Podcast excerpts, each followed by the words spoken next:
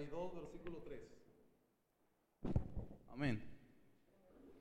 42, 3, Isaías. Gloria a Dios por su vida. Dice la palabra del Señor, no quebrará la caña cascada, ni apagará el pabilo que humare, por medio de la verdad traerá justicia. Amén. Padre, en el nombre de Jesús, te damos las gracias, Señor, de permitirnos estar una vez más en tu casa, para alabarte, Señor, y agradecer las maravillas que sabes hacer. En el nombre de Jesús, todo lo contrario, todo espíritu y manifestación se va, Señor, al abismo en tu nombre. Ahí pertenecen. Señor, toma el control de este lugar y obra en maravillas. Abre el entendimiento de mis hermanos. Yo me hago un lado. Tú eres el que reina, vive para siempre en los corazones. Gracias, Dios mío. Amén y amén. Ok, vaya conmigo Isaías capítulo 6, versículo 10. Y puede ocupar su lugar. Vamos a hablar dos temas muy importantes. Vamos a hablar sobre la guerra espiritual, pero también vamos a hablar de la chamba que nosotros tenemos, del trabajo que tenemos que hacer como hijos de Dios. Amén. Tenemos un trabajo que hacer y es un trabajo que ocupa responsabilidad. Es Efesios 6:10. Amén. Ahí en su cuadernillo, si usted lo tiene, vaya a la página. Es Efesios 6:10. Vaya a la página del cuadernillo. Es la página 10.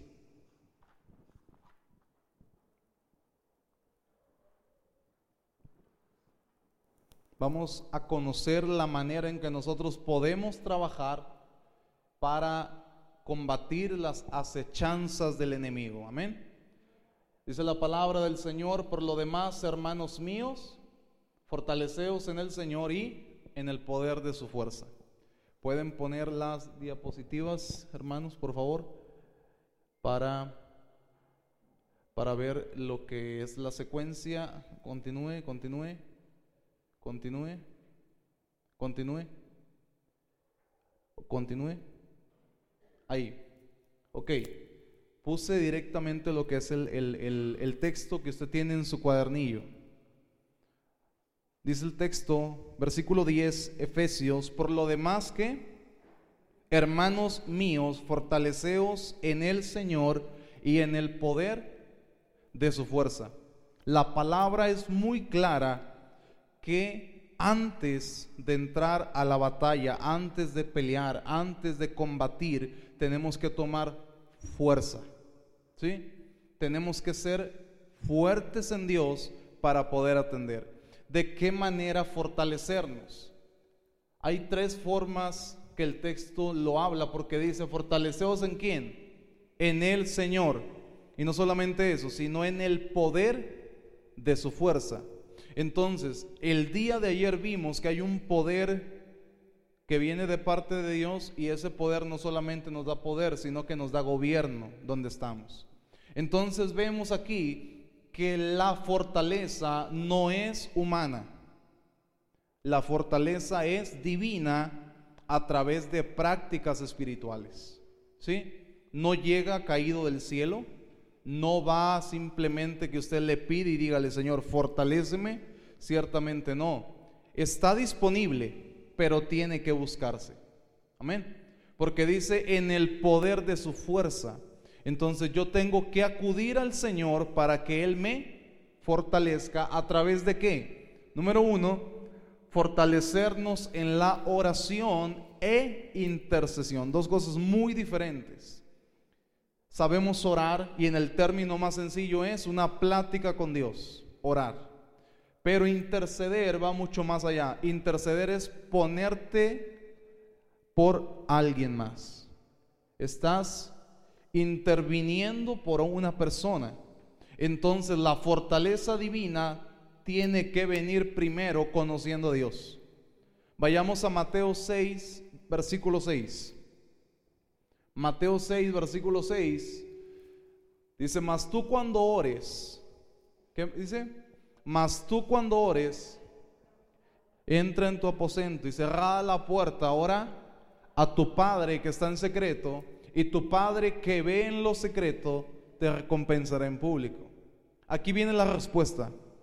Cuando usted ore, usted no espere una respuesta. La respuesta ya está, porque usted ya oró. Puede ser un sí o puede ser un no, pero la respuesta ya está. Ahora, ¿qué tenemos que buscar cuando oramos? Fortaleza, ciertamente, porque vemos a Dios como un Padre que cuida, que protege, que ayuda, que consuela, pero yo no busco la respuesta. Yo estoy buscando qué? Ve en lo secreto, me va a recompensar en dónde? En público. La gente no puede alardear ni decir yo soy fuerte. Yo tengo fortaleza de Dios. Yo soy maduro en el Señor. No puede ni debe atreverse a decirlo. Porque la fortaleza se ve cuando la persona busca a Dios en la oración y sabe la condicionante. Dice, entra, ¿verdad? No dice, Dios viene y te dice, hijo, platica conmigo. Dice, más cuando tú entres en tu aposento. Entonces, esa es la clave que tenemos que entrar. Jeremías 33:3 nos habla de una situación que usted conoce ese texto, ¿verdad? Muy famoso. Clama a mí y yo te responderé y te enseñaré cosas grandes y ocultas que tú no conoces. ¿Sabe dónde estaba Jeremías? Estaba en una prisión, padeciendo, doliéndose. Dice que viene palabra de Jehová a Jeremías y le dice, clama a mí y yo te responderé. Pero mucha gente se concentra nada más en eso, en, en la respuesta. Cuando alguien quiere fortaleza, quiere que suceda ya para poder enfrentar lo que está viviendo. No debería de ser así, porque la respuesta está de por sí al momento de orar. Pero cuando usted intercede, escuche bien, no solamente viene la fortaleza. ¿Sabe qué va a venir? Dice ahí, reconocer que, el qué, poder divino. ¿Qué quiere decir esto? Dice, y te enseñaré cosas grandes y ocultas que tú no conoces. Entonces estamos viendo que no solamente el Señor nos habla de una fortaleza para poder enfrentar las cosas, nos habla de una fortaleza que viene reconociendo que el poder viene directamente de Él y que Él me va a enseñar cosas que yo en mi vida, en mi persona, no puedo alcanzar humanamente. Son reveladas de Dios para usted y para mí, para la iglesia. Entonces vemos que Pablo fue muy sabio con la iglesia en Efesios y le dijo, hermanos míos, les consideró como un cuerpo, una familia, hermanos míos, fortaleceos en el Señor y en el poder de su fuerza. Dos cosas. Si hay fortaleza, Dios reconoció la oración y la intercesión de la persona y Dios va a mostrar la vida de fortaleza en la persona. Porque la persona cree que el poder proviene de Dios, poder divino. Aparte, no solamente eso, nos va a preparar para la lucha o guerra espiritual. ¿A qué voy con esto, hermanos? No es nada más decir, Señor, prepárame porque voy a entrar a pelear. No es así. Señor, prepárame porque estoy viviendo una situación difícil. No es así. La fortaleza viene simplemente porque yo platico con Dios, yo me pongo en intervención ante una persona y Dios va a glorificar su vida a través de lo que yo estoy haciendo. Estoy siendo partícipe para con Dios. Dios no lo va a hacer todo. Dios nos manda y nos demuestra que el apóstol Pablo les dice, ¿saben qué? por favor, antes de entrar a luchar, tienen que reconocer que ocupan estar fuertes. La fortaleza, vaya conmigo ahí mismo, Efesios 6, 10 y 11. Dice, vestidos de toda la armadura de Dios para que podáis estar qué? Firmes. Pero ¿por qué dice vestidos? ¿Por qué no nada más dijo ponte la armadura? Una persona cuando se pone algo, lo mantiene si le llama la atención, si le gusta, lo cuida. Pero el apóstol Pablo fue muy claro con la iglesia en Éfeso y ¿qué fue lo que le dijo? Vístanse. Y sabe usted, la palabra vestirse quiere decir estar en constante mantenimiento. Porque una vestimenta se tiene que lavar, se tiene que planchar, se tiene que cuidar, se tiene que valorar. Ah, es lo que les estaba diciendo. ¿Saben qué? Manténganse con la vestimenta. Manténganse. Y no es una vestimenta humana, es una vestimenta divina. Una armadura que proviene de quién? Proviene de Dios. Es una armadura espiritual, no física no hay poder físico que pueda contraatacar lo que es espiritual. Por eso ahí dice, para que podáis que estar firmes ante las acechanzas del enemigo. Entonces,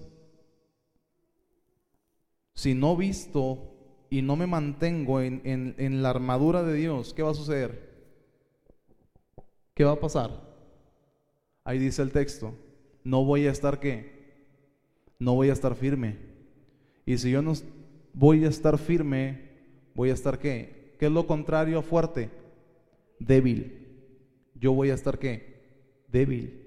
Entonces no voy a poder rendir en Dios lo que Él quiere que yo rinda para poder trabajar y hacer conforme Él me indique.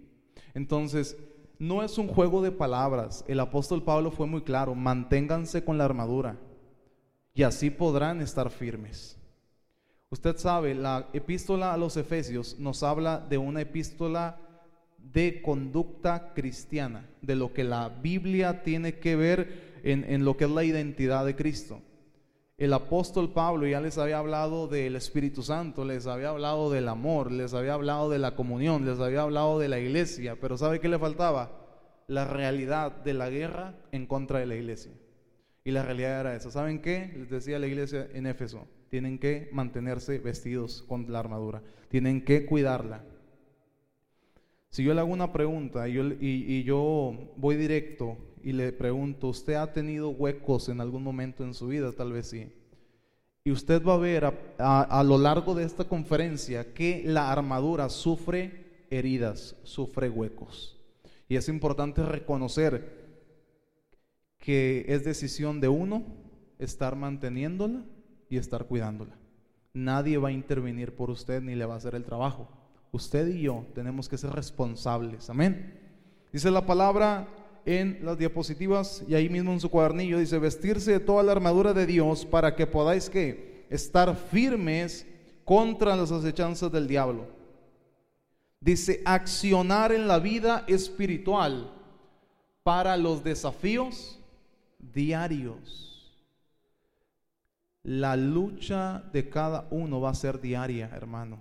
Diaria. ¿Y sabe contra quién va a pelear usted primero? Con usted mismo. Para tomar fuerza y empezar a pelear contra las acechanzas del enemigo. Lo vimos el día de ayer. Todas las maneras en las que él trabaja. Tenemos que diariamente enfrentar esto para, ¿cómo lo vamos a hacer? Estar, estando firmes. Y tal vez usted dice, bueno, ¿y cuál es la armadura? Ahorita vamos a entrar a la armadura lo que el apóstol Pablo les está diciendo, ¿saben qué? Pónganse la armadura y pónganse la qué? Diariamente. No se lee un día así y tres días no. No se ora un día así y toda la semana ya no. Se tiene que ser constante en la labor en la que nosotros nos encontramos. Por eso dice la palabra ahí mismo, abajo dice aceptar nuestras qué? Limitantes y reconocer el poder soberano de Dios usted reconozca que no puede solo, que necesita Cristo y que el Señor es soberano y si Él permite varias situaciones, Él quiere que nosotros que las enfrentemos diariamente. Tenemos que estar firmes ante todo y la verdad que hay situaciones que nos desequilibran, hermano. De repente no viene firmeza a nuestra vida. ¿Por qué? Porque mire lo que sigue, dice, vestirnos de la armadura de Dios que otorga Dígalo fuerte. ¿Ante quién? ¿Y ante quién más?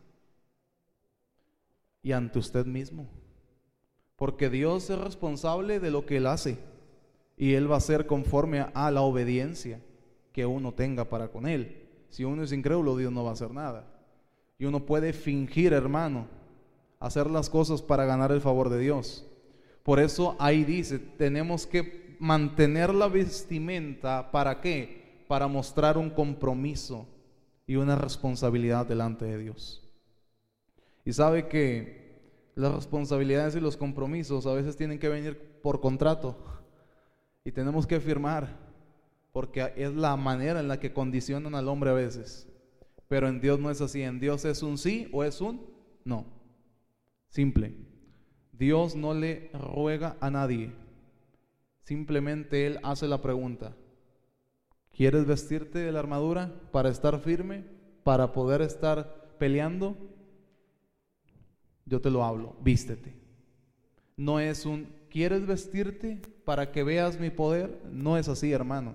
Simplemente nos está hablando y nos está diciendo, vestidos de toda la armadura de Dios.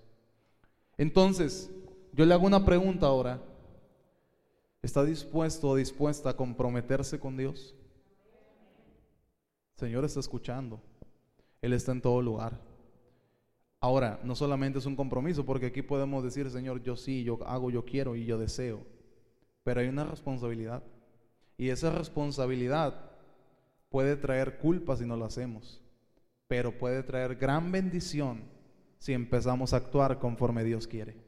Por eso, hermanos, siguiente diapositiva, dice aquí mismo en el texto, versículo 12, porque no tenemos que lucha contra sangre y carne, sino contra principados, potestades, gobernadores de las tinieblas de este siglo, con huestes espirituales de maldad en las regiones que celestes. ¿Qué quiere decir esto? Que realmente la lucha es espiritual. Van a querer impedir, ¿qué van a querer impedir? Que nosotros avancemos en el Señor. ¿Puedes regresar a la diapositiva? Mire lo que dice ahí. Ah, ante las acechanzas del diablo, ¿qué podemos? Tenemos que estar firme ante qué? Las adversidades de la vida. Ahorita me voy a la otra diapositiva. Estar firmes ante qué? Las acechanzas. Es decir, Él te anda vigilando, te anda viendo. Quiere saber qué punto es débil para poder qué? Meterse, introducirse y detener la obra del Señor. ¿Y qué más? Debemos estar firme ante los pensamientos en contra de la palabra de Dios. Usted aliméntese de la palabra. Y entre más alimento tenga de la palabra, usted va a contrarrestar el pensamiento humano. ¿Sí? Si viene duda, el Señor trae qué? Trae verdad. Si viene mentira, el Señor trae verdad. Si viene injusticia, el Señor trae justicia. ¿Por qué? Porque la palabra es la que está fluyendo en la vida y en el corazón del hombre. Por eso es muy claro el texto. El siguiente texto dice que no tenemos la lucha contra sangre ni carne. No tiene usted problema con su familia. El problema es espiritual. Su hermano no es su problema. El problema es espiritual. Aunque tengamos diferencias, porque somos seres diversos, y viva la diversidad, ¿no? Porque somos diferentes. Imagínense que todos fuéramos iguales. No es el problema la persona que está a su lado. El problema es que todo esto está fluyendo en el mundo entero para destrucción de la iglesia. Por eso, vamos a la siguiente a la siguiente tantito. Voy a explicar esto. Dice, hay una jerarquía, no por, no por poder, sino que la jerarquía nos habla de lo mundial a lo, a lo más eh, individual.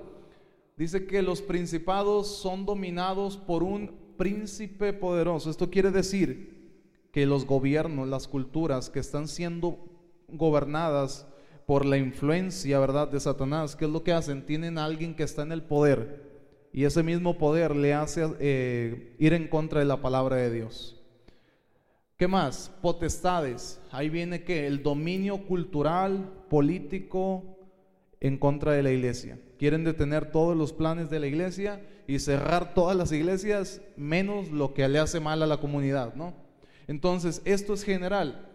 Y no me voy a enfocar tanto en eso, sino en el último. Gobernadores de las tinieblas, eso es un dominio en cada área, en cada lugar, en cada ciudad, ¿verdad? Toman dominio. Pero en lo que nos compete a nosotros es el de huestes espirituales. Son espíritus de qué? De menor, de menor grado. Esos son los que vienen, perturban, se introducen para lastimar la iglesia de Cristo. Entonces, tampoco no es como que vayamos y, en contra de todo esto, pero la jerarquía nos habla que existe. Entonces dice que la lucha no es contra sangre ni carne, ¿contra quién es? Contra todo esto que está fluyendo. Se los dije ayer y se los vuelvo a decir. El problema no es conocer esto. El problema es que necesitamos la armadura de Dios diariamente.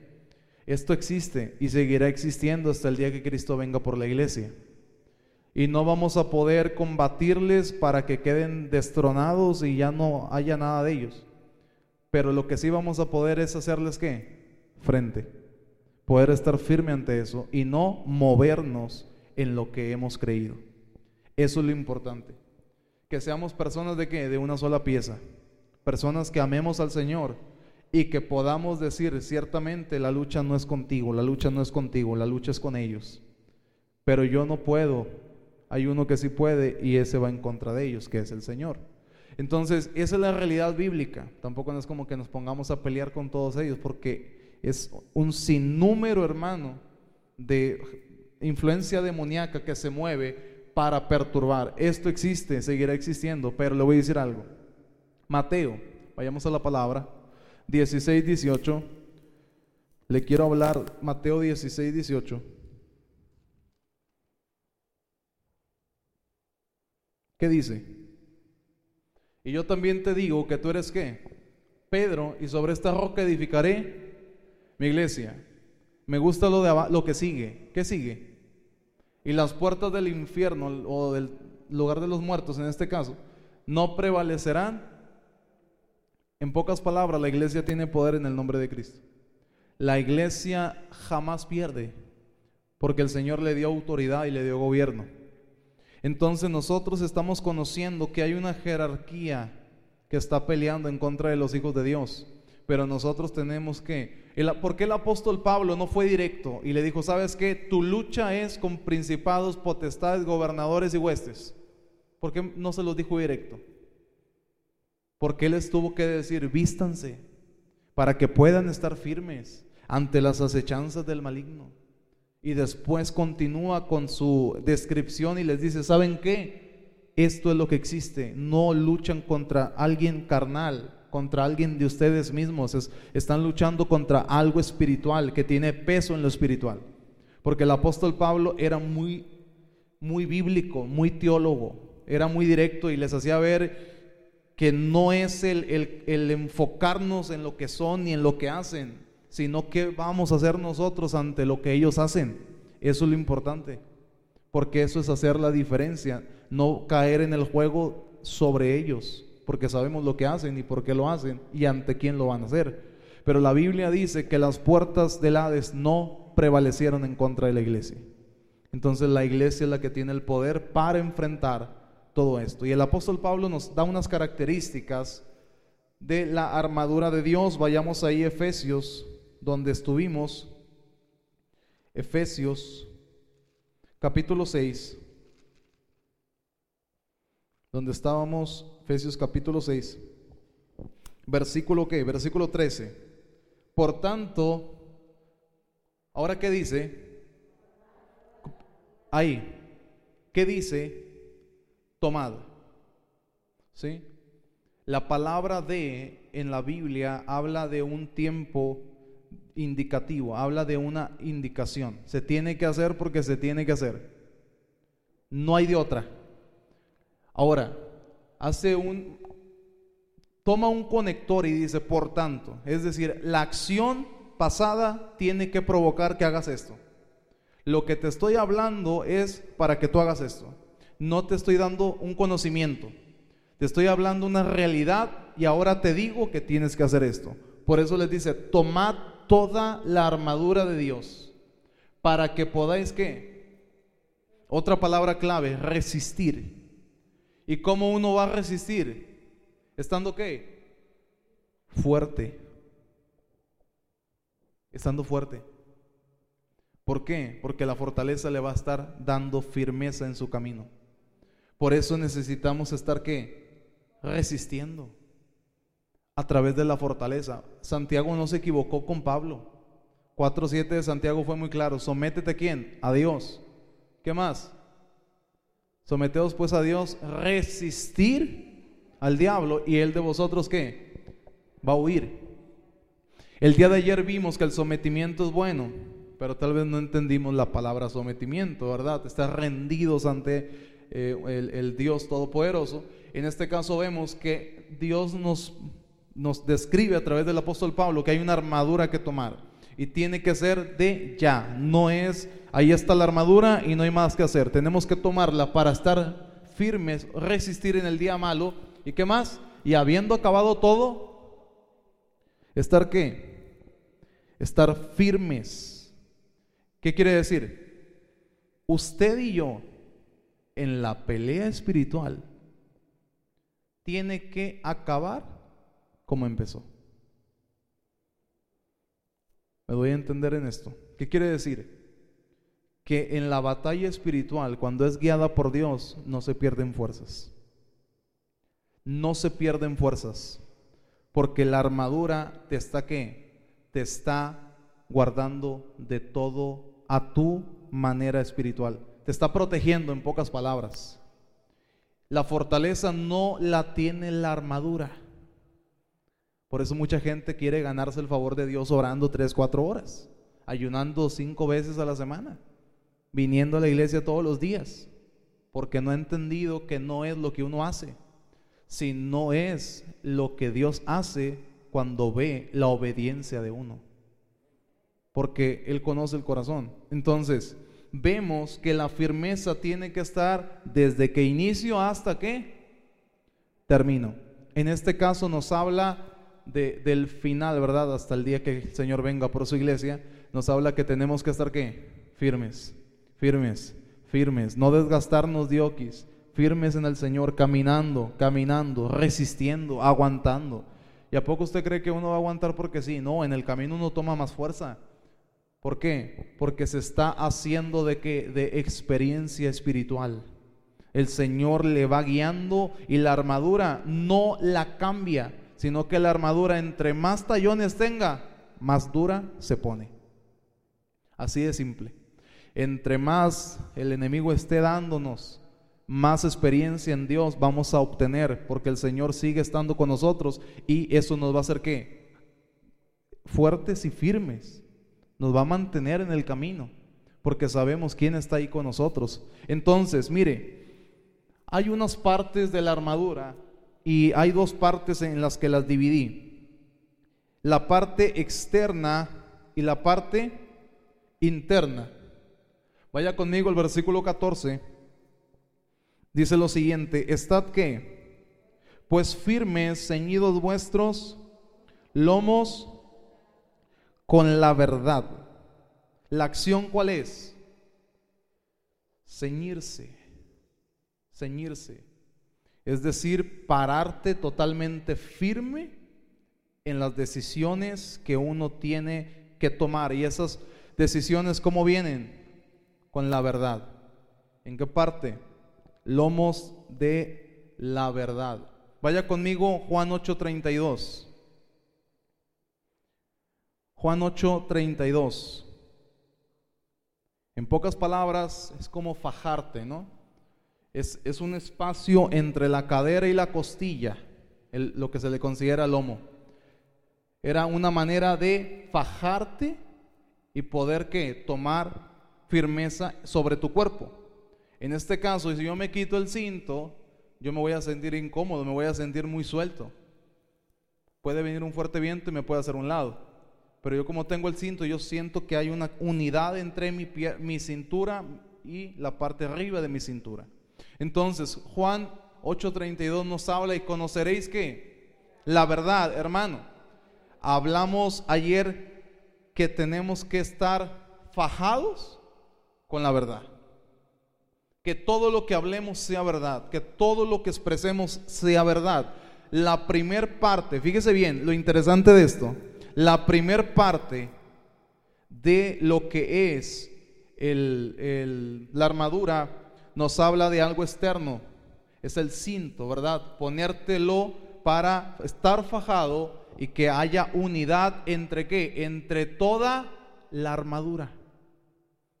Eso es lo, lo más interesante, que si no nos fajamos en lo que somos, no nos paramos firmes en lo que hemos creído, no caminamos por lo que hemos creído, estamos viviendo a medias. No hay verdad. Por eso es interesante saber que es la mitad o lo que sostiene la armadura de Dios.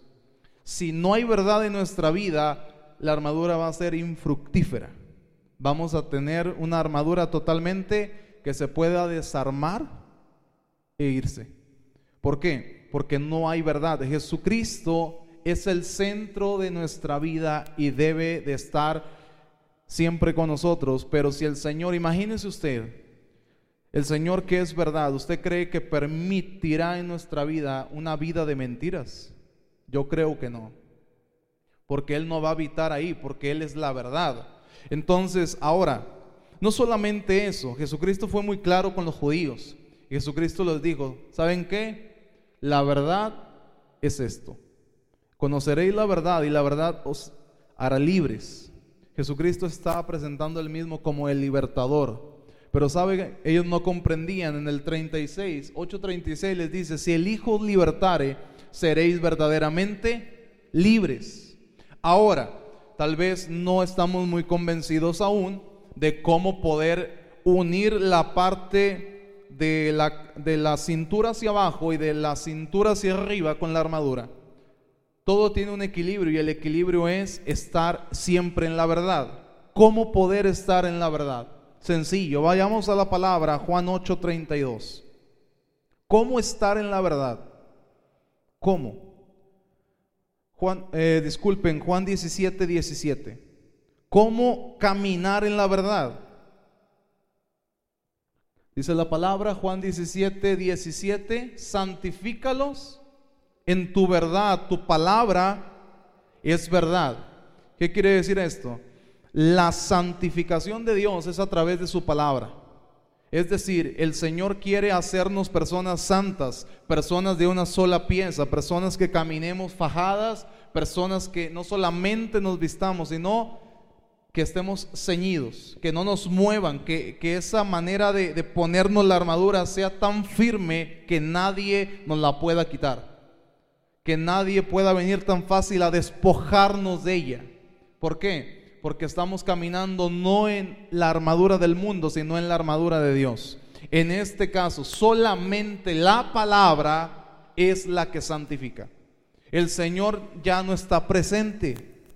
Está la palabra que viene a traernos qué? Dirección para obediencia y para glorificar a Dios. Entonces, vemos que la primer parte que va a sujetar toda la armadura tiene que ser la verdad, los lomos, la verdad. Tiene que sostener toda la armadura. Y eso es lo interesante, le comentaba al principio. Si no hay la verdad, si el Señor no está en el asunto, si el Señor no está ahí para pelear contigo, si el Señor no te está fortaleciendo y uno pelea por sus fuerzas, es en vano hacerlo. ¿Por qué? Porque no estamos viviendo bajo la verdad de Dios. No estamos siendo santificados por la palabra de Dios. Entonces, si no hay esto, ni lo intente. Primero comprometámonos, hermano, hermana, a caminar en la verdad del Señor. Juan fue muy claro. Dice, he escuchado a algunos de mis hijos que andan en la verdad. ¿Se imagina? Andad. La verdad no solamente se cree, se camina. Y se camina haciendo la verdad de Dios. Entonces, Tal vez nuestra vida no es una vida de ejemplo. Tal vez nuestra vida no es una vida a veces que, tal vez nos agrade ni agrade a Dios. Pero yo creo que es tiempo de empezar a caminar por lo que somos, hermano. Y somos hijos de Dios. Y tenemos mucho compromiso. Usted dijo que se iba a comprometer. Entonces yo creo que es un paso para decirle, Señor, ¿sabes qué? No he vivido como tu palabra me ordena. Vivir como la palabra ordena, ¿sabe qué es? Usted cuando se pone un cinto, a algunos les gusta irse hasta el, eh, la manera del cinto que le apriete, a otros les gusta un poco más flojo, pero en cierta manera le sostiene. ¿Qué quiere decir esto? El cinto usted sabe hasta dónde se lo pone, pero le voy a decir algo. cárguelo, úselo, porque eso le va a ayudar a caminar de una manera diferente y agradando a Dios. Porque el Señor no quiere que nadie se pierda, hermano. Y todos nosotros tenemos que ver sobre eso. En pocas palabras, la verdad es lo que sostiene toda mi vida espiritual. Todo. No hay de otra. Si usted miente en lo mínimo, en lo mayor, no quiero saber. ¿Por qué? Porque la verdad no ha sido qué? Resplandecida en nuestra vida. ¿Y sabe algo? Vivimos a veces una vida de apariencia. Y el apóstol Pablo fue muy claro con la iglesia. Y no les dijo hipócrita, no les dijo, ¿saben qué? Ustedes viven una vida de apariencia. No, simplemente les dijo, ¿saben qué? Fájense. Fájense con la verdad. Cíñanse con la verdad. Pongan atención para poder caminar. Y ese es el inicio. Usted conoce al Señor. Amén. Usted conoce su palabra. Amén. ¿Sabe qué falta? Andar en la verdad. El Señor no camina con usted. Usted camina con Él. Porque nosotros somos encaminados por la verdad.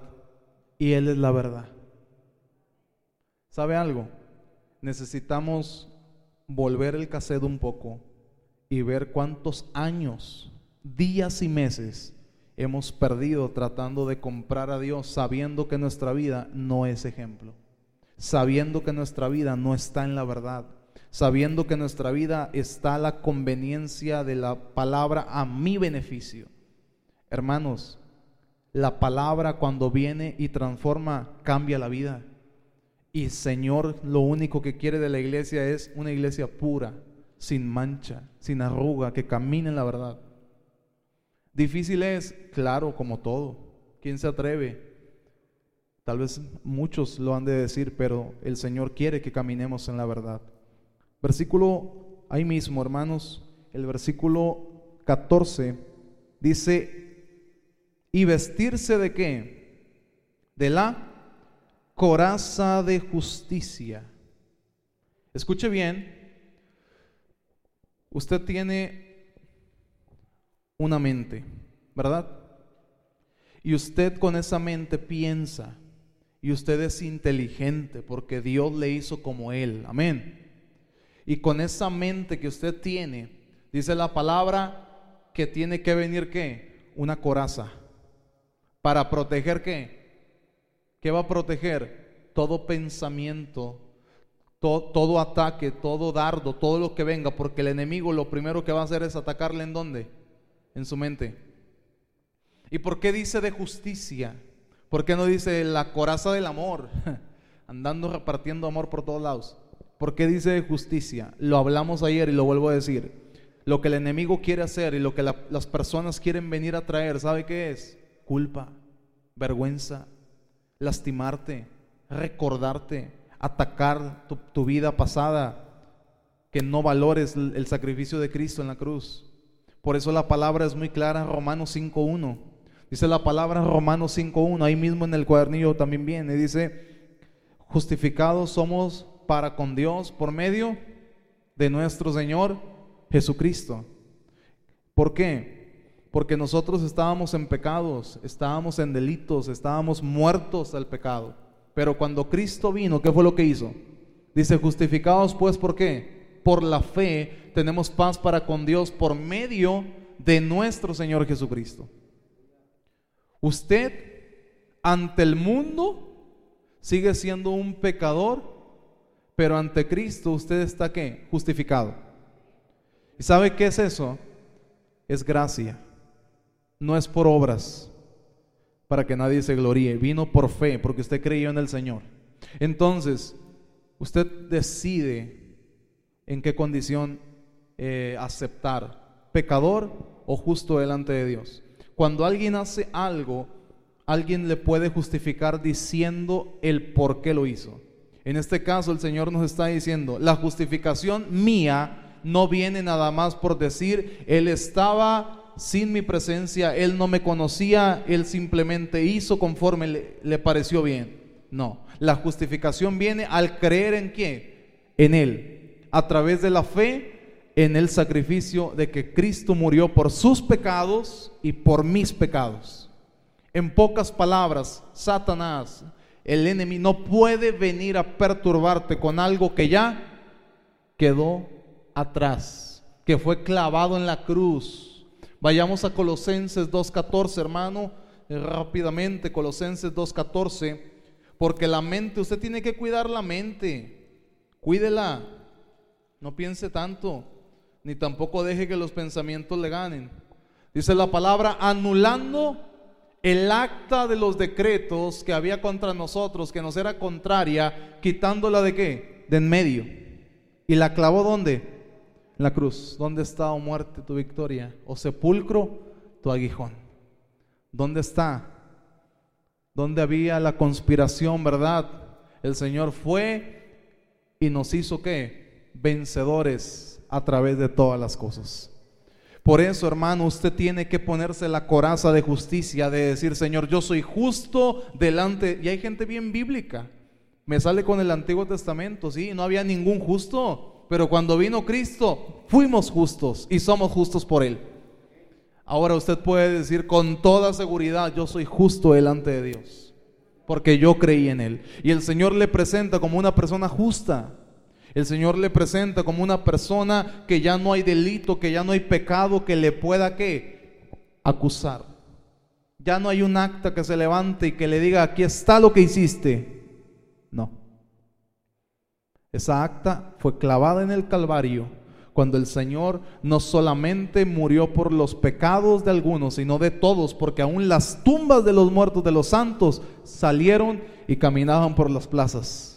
¿Por qué? Porque el Señor tuvo el poder completamente para perdonar pecados y lo sigue teniendo. Por eso Satanás no puede, hermano, venir a atacar cuando usted tiene aquí en su mente quién es en Dios. Que usted es una nueva criatura. Segunda de Corintios 5, 17 dice, de modo que si alguno está en Cristo, y sabe que el modo es un, es un tipo de, de movimiento, es decir, ¿Qué modo tiene? Sí, pero ese modo lo tengo con tal persona. En, el caso del Señor, cuando uno viene a Cristo, uno cambia de tipo, es decir, hace un movimiento total y queda a una nueva persona. Porque el Señor lo que hace es esto. No, no nos cambia la cara, ni tampoco nos eh, viste de otra manera. Simplemente lo que hace es esto. Nos da un giro a su justificación, a una nueva vida, a cuidar lo que Él ha hecho por nosotros al morir por nosotros, hermanos. Entonces, cuando los pensamientos vengan de culpa, de pecado, de vergüenza, usted crea la palabra y usted y sabe qué es lo importante. Dice, tenemos que tenemos que paz para con Dios. Tomás le dijo, "Señor, ¿cuál es el camino?" Tanto tiempo han estado conmigo y no saben cuál es el camino. Pero bueno, preguntó, fue honesto. Los otros ni preguntaron. ¿Qué más? Dice, yo soy el camino, yo soy la verdad y yo soy la vida. Y nadie viene al Padre si no es por mí. ¿Qué quiere decir esto? Que Jesucristo fue el, no, no fue el avión ni fue el puente, simplemente fue el paso para estar bien delante del, Dios Todopoderoso. ¿Qué quiere decir esto? Que la paz de Dios tiene que estar en su mente, hermano. Cuídela, porque el enemigo va a querer, si esto hace ah, imperna aquí, hace nido, baja el corazón. Y el corazón sabe qué son las acciones. Y empezamos a cambiar muchas cosas que el Señor ya estaba haciendo en nuestra vida. Por eso no permita usted que su mente se llene de cosas vanas y cosas que vienen a maltratar la vida que Dios le ha, eh, dado y le ha hecho para vivir bien. Versículo 15. Efesios versículo 15. Dice la palabra y calzados. ¿Cómo? Vuestros qué? Pies con el apresto del evangelio. ¿Qué llevamos? Los lomos. ¿Qué más llevamos? Pero ponga atención en esto, llevamos el cinto. lo que nos hace, lo faja, nos hace estar conscientes de lo que va a sostener la armadura. Está la coraza y qué más? El calzado. Sí, mire, mire, ahí va, ahí va. Vimos la verdad, vimos la justicia. Y la verdad y la justicia vienen por, ahí dice, ¿por qué? abajo, por el Evangelio de la paz. ¿Y quién cree que va a ir a dar ese Evangelio? Usted y yo. El Señor te viste de verdad, sella tu mente de justicia y te dice, tiene chamba, ponte el calzado y camina siendo ejemplo de verdad y de justicia. ¿Eh? La presencia de Dios está en este lugar, hermano. Esto, esto es bíblico, esto es algo sano, donde el Señor te está diciendo, hey, yo soy quien cambia tu vida de mentira a verdad, yo soy quien cambia tu vida de culpa a justicia, pero ahora te toca a ti llevar esa verdad y llevar esa justicia. Y no solamente eso, no es un calzado que uno va y compra, es una decisión de llevar y predicar las buenas nuevas de salvación. Vayamos a la palabra. Dice la palabra Marcos 16, 15. Y les dijo, id. ¿Cómo les dijo? Id. La palabra id significa cambio de dirección. ¿Qué quiere decir esto? Señor, voy a predicar a la nación, voy a ir a predicar allá y acá. No, no, no, no, no, no. ¿Sabe qué significa id? Significa cambio de dirección. Es decir, si usted va caminando por un momento, el Señor le cambia de dirección y le hace ver, espérame, donde vas caminando, comparte mi palabra. Donde vas avanzando, comparte mi palabra. Donde vas avanzando, comparte lo que yo hice. Donde vas avanzando, habla de mi verdad, habla de mi justicia. Porque el mundo sigue atando a aquellos que están en pecado. En pocas palabras, el Señor trae la armadura primero a la verdad en, en los lomos. Después trae la coraza de justicia y después te dice, con esto es suficiente para que empieces a caminar. Porque si no hay esto, lo demás no lo vamos a poder hacer. Si no hay un amor por la verdad y por la justicia, no vamos a caminar predicando el Evangelio del Señor. Y después de esto viene una defensa interna y la defensa interna no la vamos a poder llevar a cabo porque todo viene primero en dónde? En lo externo. Si no lo mostramos externamente, internamente no lo hacemos. Eso es lo que marca una diferencia. Hay gente que dice, no, pues tengo que estar bien internamente para poder hacerlo y sentirlo y decidir es mentira. El Señor lo que cambia primero, ¿sabe qué es? Es lo externo, las acciones que uno hace. ¿A través de qué? A través de la verdad y la justicia que Él da. Así de simple.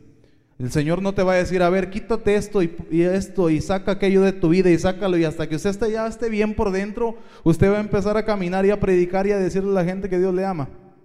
No.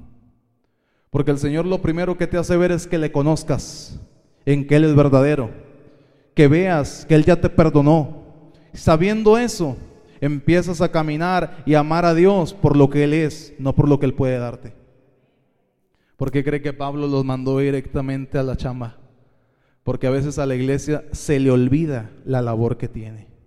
Y la labor es que esos lugares que usted ve solos, no es, y sí, eh, podemos irnos a lo bíblico y ser bien espirituales, son ángeles que están sentados, los ángeles yo sé que están aquí, porque la presencia de Dios está aquí, está resguardando este lugar, pero estas sillas deben de estar con personas redimidas por la sangre del cordero.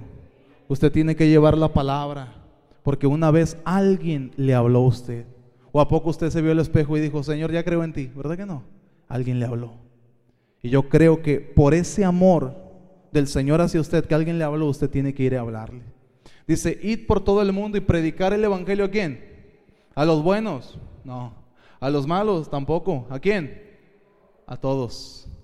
A toda creación. A todo el que no conoce. Usted no le va a ir a predicar a los hijos de Dios, ¿o sí? No, a toda criatura, a todo aquello que es hechura de Dios, conforme a su imagen y semejanza. Por eso Pablo les dio, pero en duro, les dijo, a ver, primero van a entender esto. Si no lo entienden, no van a poder llevar a cabo ahora sí la guerra que tienen que enfrentar. Ahora sí, ¿está listo usted para pelear? Tres amenes. ¿Está listo usted para pelear? Perfecto. Vayamos a la palabra. Efesios versículo 16. Ahora sí, hermanos, vayamos a lo que nos compete, lo interno. 16, ¿qué dice? Sobre todo, ¿cómo? Primero dijo ceñirme, después dijo qué, ahí, ahí viene, vestirme, después dijo calzarme, y ahora qué dijo? Sobre todo qué, tomad, pero lo vuelve, vuelve a usar un conector textual y está diciendo sobre todo, es decir, sobre todo esto, toma qué? El escudo de la fe. Hey, ya tienes la verdad, ya tienes la justicia, ya tienes el calzado. Qué bueno, hijo. Está muy bien, te felicito. Pero sobre todo eso, es decir, añádele un poco, toma el escudo de la fe. Hebreos 11.1 nos habla del la fe. Dice que es, es pues la fe, la certeza y de lo que no se ve. ¿Y sabe qué es lo interesante aquí? Que certeza es esperanza. Esa esperanza que usted y yo debemos de tener durante la espera. Es decir, yo estoy esperanzado en la espera. Y la espera no es nada más decir estoy esperando. La espera es una posición. Porque Dios quiere tratar paciencia con uno.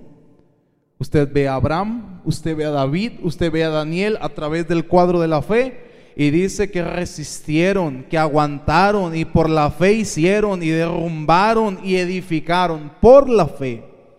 Ahora, ¿qué sostiene mi esperanza? Sencillísimo, mi convicción. ¿Y sabe qué es la convicción? El Señor. Sabemos que está y que es verdadero, pero no, ¿no qué? No lo vemos. Versículo 6 de Hebreos, 6, ah, del 11, ahí, ahí. Pero sin fe es imposible agradar a Dios porque es necesario que el que se acerca a quién, alto ahí, decimos que uno tiene que entrar a qué? A su aposento, ¿verdad? Al inicio. Y aquí dice, el que se a qué? ¿Cómo? Se acerca. Entonces, la palabra también menciona, dice, acercaos a mí y yo me acercaré a vosotros. El Señor, bíblicamente, todo, absolutamente todo en la Biblia viene condicionado. Todo. Usted tiene que hacer algo para obtener de Dios. Y en obediencia Dios le va a honrar. Dice, el que se acerca, crea, crea que hay. Y no solamente hay, yo le voy a galardonar, es decir, le voy a recompensar, le voy a favorecer, le voy a otorgar bendición por la obediencia. Entonces vemos que la fe tiene que venir como, primero mi esperanza debe de estar puesta en mi convicción, es en el Señor. Mi esperanza está en quién? En el Señor. Sencillo. Es decir, la fe que es esperanza, esperanza en el Señor. Eso es la fe. Mi esperanza es el Señor. Eso es la fe. En pocas palabras. ¿Tienes fe? Y a usted tal vez ahí se puede cuestionar un poco. Pues tu esperanza es el Señor. Y ya dudó, no hay fe. Y al Señor no le agrada eso. El Señor le agrada que tengamos fe. Pero sabe, hay un escudo. Y el escudo, ¿qué es lo que hace? Protege el cuerpo. Si usted se da cuenta, cuando había las peleas de los, eh, de los ejércitos romanos, usaban qué? ¿Cómo? ¿Cómo se llaman? Flechas. Pero esas flechas venían a cierta distancia y en algunas ocasiones atravesaban lo que eran los escudos. Entonces, ¿por qué tiraban? Escuche bien esto, ¿por qué tiraban a donde estaba el pecho? O a la cara. ¿Por qué no tiraban a los pies? ¿Cómo es más fácil tumbar a una persona? Dándole en el pecho o dándole en la cara. Era innecesario tirarle a los pies. Por eso le tiraban al pecho o a la cara. En este caso, el enemigo va a tirar directo. Regresemos. Ahí dice, podáis apagar los dardos de fuego del maligno. Es decir, mi fe me va a hacer que minimizar lo que el enemigo está haciendo y no solamente minimizarlo, sino que con la fe todo lo que se levantó, todo lo que se prendió, todo lo que quiere estorbar, ¡fum! se apaga, se esfuma, se desaparece. Es decir, le resististe con fe, el diablo va a huir en el nombre de Jesús. Por eso la palabra nunca se contradice. Por eso dice apagar los dardos de fuego del maligno. ¿Quién te los tira? El enemigo. Por e, a otra cosa.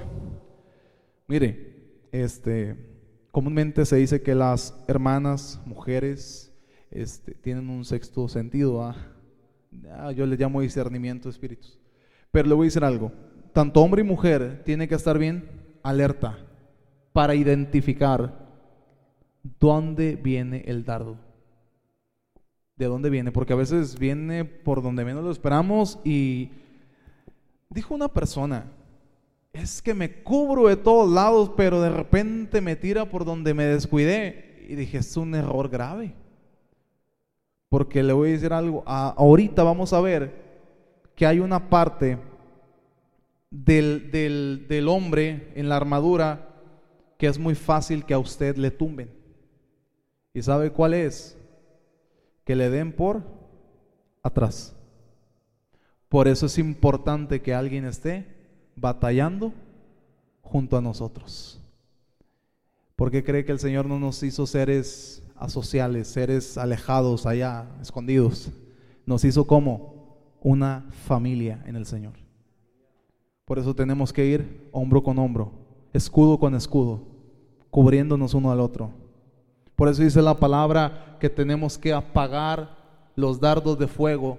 No se apagan ni decretando, ni atando, ni deshaciendo. Nada con fe. Porque usted puede decir, hacer y deshacer, escribir y lo que sea. Solamente con fe. Aunque, y fíjese, aunque Dios te dé una palabra, si no hay fe no hay nada. En pocas palabras, la fe es la que te va a sostener. Porque estás creyéndole que Dios está contigo que camina el Señor conforme a su obediencia en la dirección que Dios le quiere llevar, ciertamente.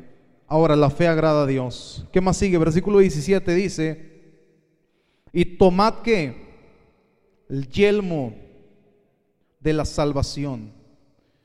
Hermanos, vamos a Primera de Pedro 2.9.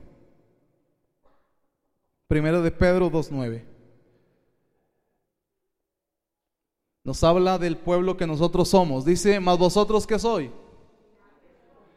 Real sacerdocio, nación santa, pueblo adquirido por Dios, ¿para qué? Ahí. Usted es un linaje escogido. Fíjese bien.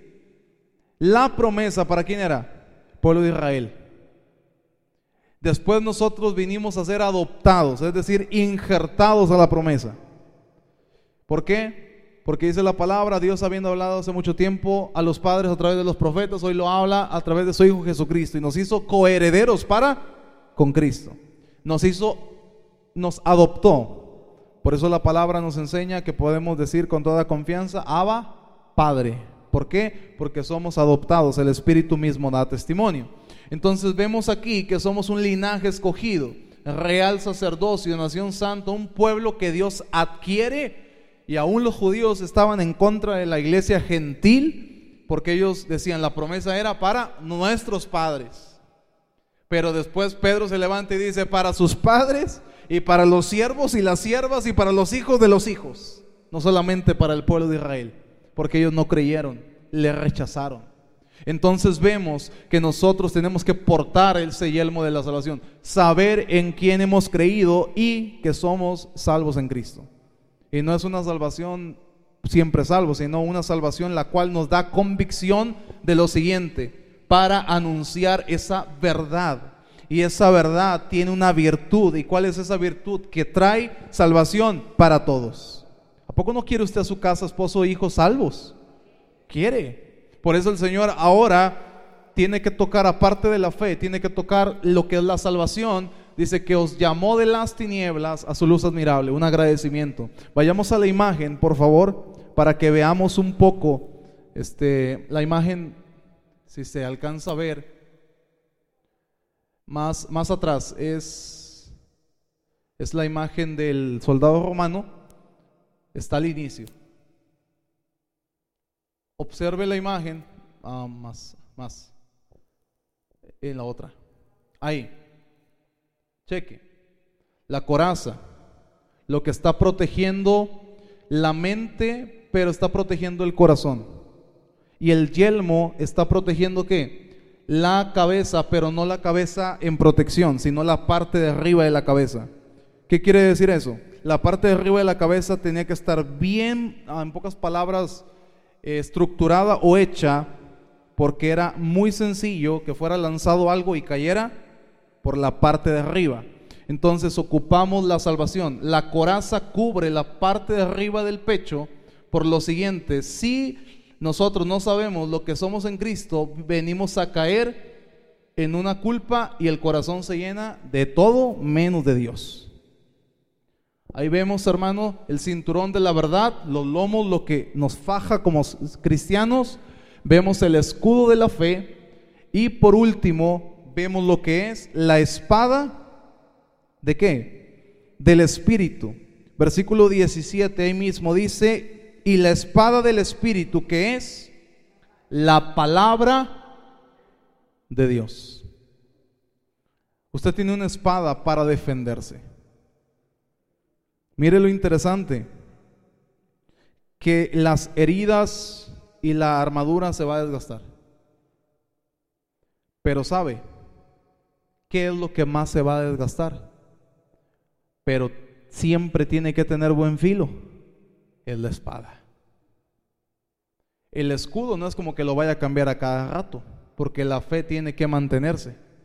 La coraza no se la puede quitar, porque la coraza tiene que proteger la parte de arriba, es decir, lo que le da identidad en lo que usted ha creído, que le da salvación. El, el yelmo, disculpen, de la salvación, la coraza no se la puede quitar porque le está protegiendo el corazón, le está protegiendo lo que quiere venir a perturbar, si baja de la mente, es decir, si no sabemos que somos salvos en Cristo, si no sabemos el sacrificio de Cristo, si no sabemos lo que Cristo hizo, no va a venir la justificación a través de la salvación. Entonces el corazón se va a llenar de todo menos de Dios. Después, ¿qué es lo que nos marca? Se va a desgastar la coraza, se va a desgastar el yelmo, el cinto se va a desgastar, el calzado se va a desgastar, pero lo que más se va a desgastar es la palabra de Dios pero tiene que usarse todos los días. Si el ataque viene, ¿con qué se defiende? ¿Se va a quitar el yelmo y se lo va a lanzar? No. ¿Se va a quitar la chancla y se la va a lanzar? Tal vez, pero no es lo más obvio. ¿Qué va a hacer usted? ¿Se va a quitar la coraza y le va a decir, no, pues me, me quito la coraza y la pongo aquí para que me cubra? No. Tiene algo con lo cual usted luchar. Y es la palabra de Dios. No hay más. No hay otra herramienta para pelear. Las demás son externas. El cinto, lo que es la coraza y lo que es el, el calzado del apresto del Evangelio son externos. El interno, ¿cuál es? El yelmo de la salvación. ¿Cuál más? El, ¿cuál falta? La espada. ¿Y cuál más? El escudo. El escudo de la fe. Pero el escudo nos va a ayudar en las luchas diarias. El yelmo, de la, el yelmo de la salvación nos va a ayudar en nuestra intimidad para con Dios, para no tener culpa, para ir directamente a Él. Pero la espada es la única que va a traer defensa. Usted no se defiende con la fe, usted no se defiende con la salvación, usted se defiende con la palabra, porque la fe puede menguar. Juan dijo, me es necesario que yo mengüe para que Él crezca. Entonces la palabra es la única que nos va a ayudar. Mire, vaya conmigo. 5.39. La espada del Espíritu dice, escudriñad pues las escrituras porque a vosotros os parece que en ellas tenéis que la vida eterna. Y ellas dan testimonio de mí. ¿Sabe qué estaba diciendo el Señor? bien claro, escudriñenme a mí. ¿Sí? Porque Él es, era la palabra caminando. ¿Sí? El verbo hecho carne. Dios mismo enfrente de ellos. Y les estaba diciendo, escudriñen las escrituras que ustedes tienen, pero también escudriñen en mí. Y vean que no solamente eso, sino que os parece que en ellas hay vida eterna. ¿Y qué les estaba diciendo? La ley que ustedes creen, lo de, que Moisés los dejó, estaba hablando de mí. Entonces la palabra nos dirige a quién? A Cristo. Toda la palabra nos va a dirigir al Señor. Es compromiso de nosotros atender la palabra. Jesucristo mismo usó la palabra de Dios para defenderse ante las acechanzas del enemigo. Yo creo que la palabra es la que va a defenderle toda la vida cristiana. Siempre. Si no tiene fe, la palabra le va a dar fe. Si ya no ha creído que es algo, de repente el disco se le borra, la espada del Espíritu le va a traer salvación. Le va a recordar la salvación. Si usted no recuerda el amor por el prójimo y llevar la palabra a otros, la palabra le va a recordar que tenemos que ir. Si no hay, hermano, un escudo, de, una coraza de justicia, la palabra le va a recordar que usted no es culpable, que usted ya está en Dios y que usted es santo delante de Él. La palabra es la que viene y defiende su causa. Por eso mucha gente cree. Es la fe, hermano. No es la fe es la palabra la cual por la fe es creída. Porque la fe por sí misma, si alguien ahorita está enfermo y yo le doy un ejemplo, un botón y usted cree que es una pastilla, se lo come y si usted cree que eso le va a cambiar, le cambia. Porque usted ya que acá lo condicionó en su mente. Pero nosotros no condicionamos por la mente.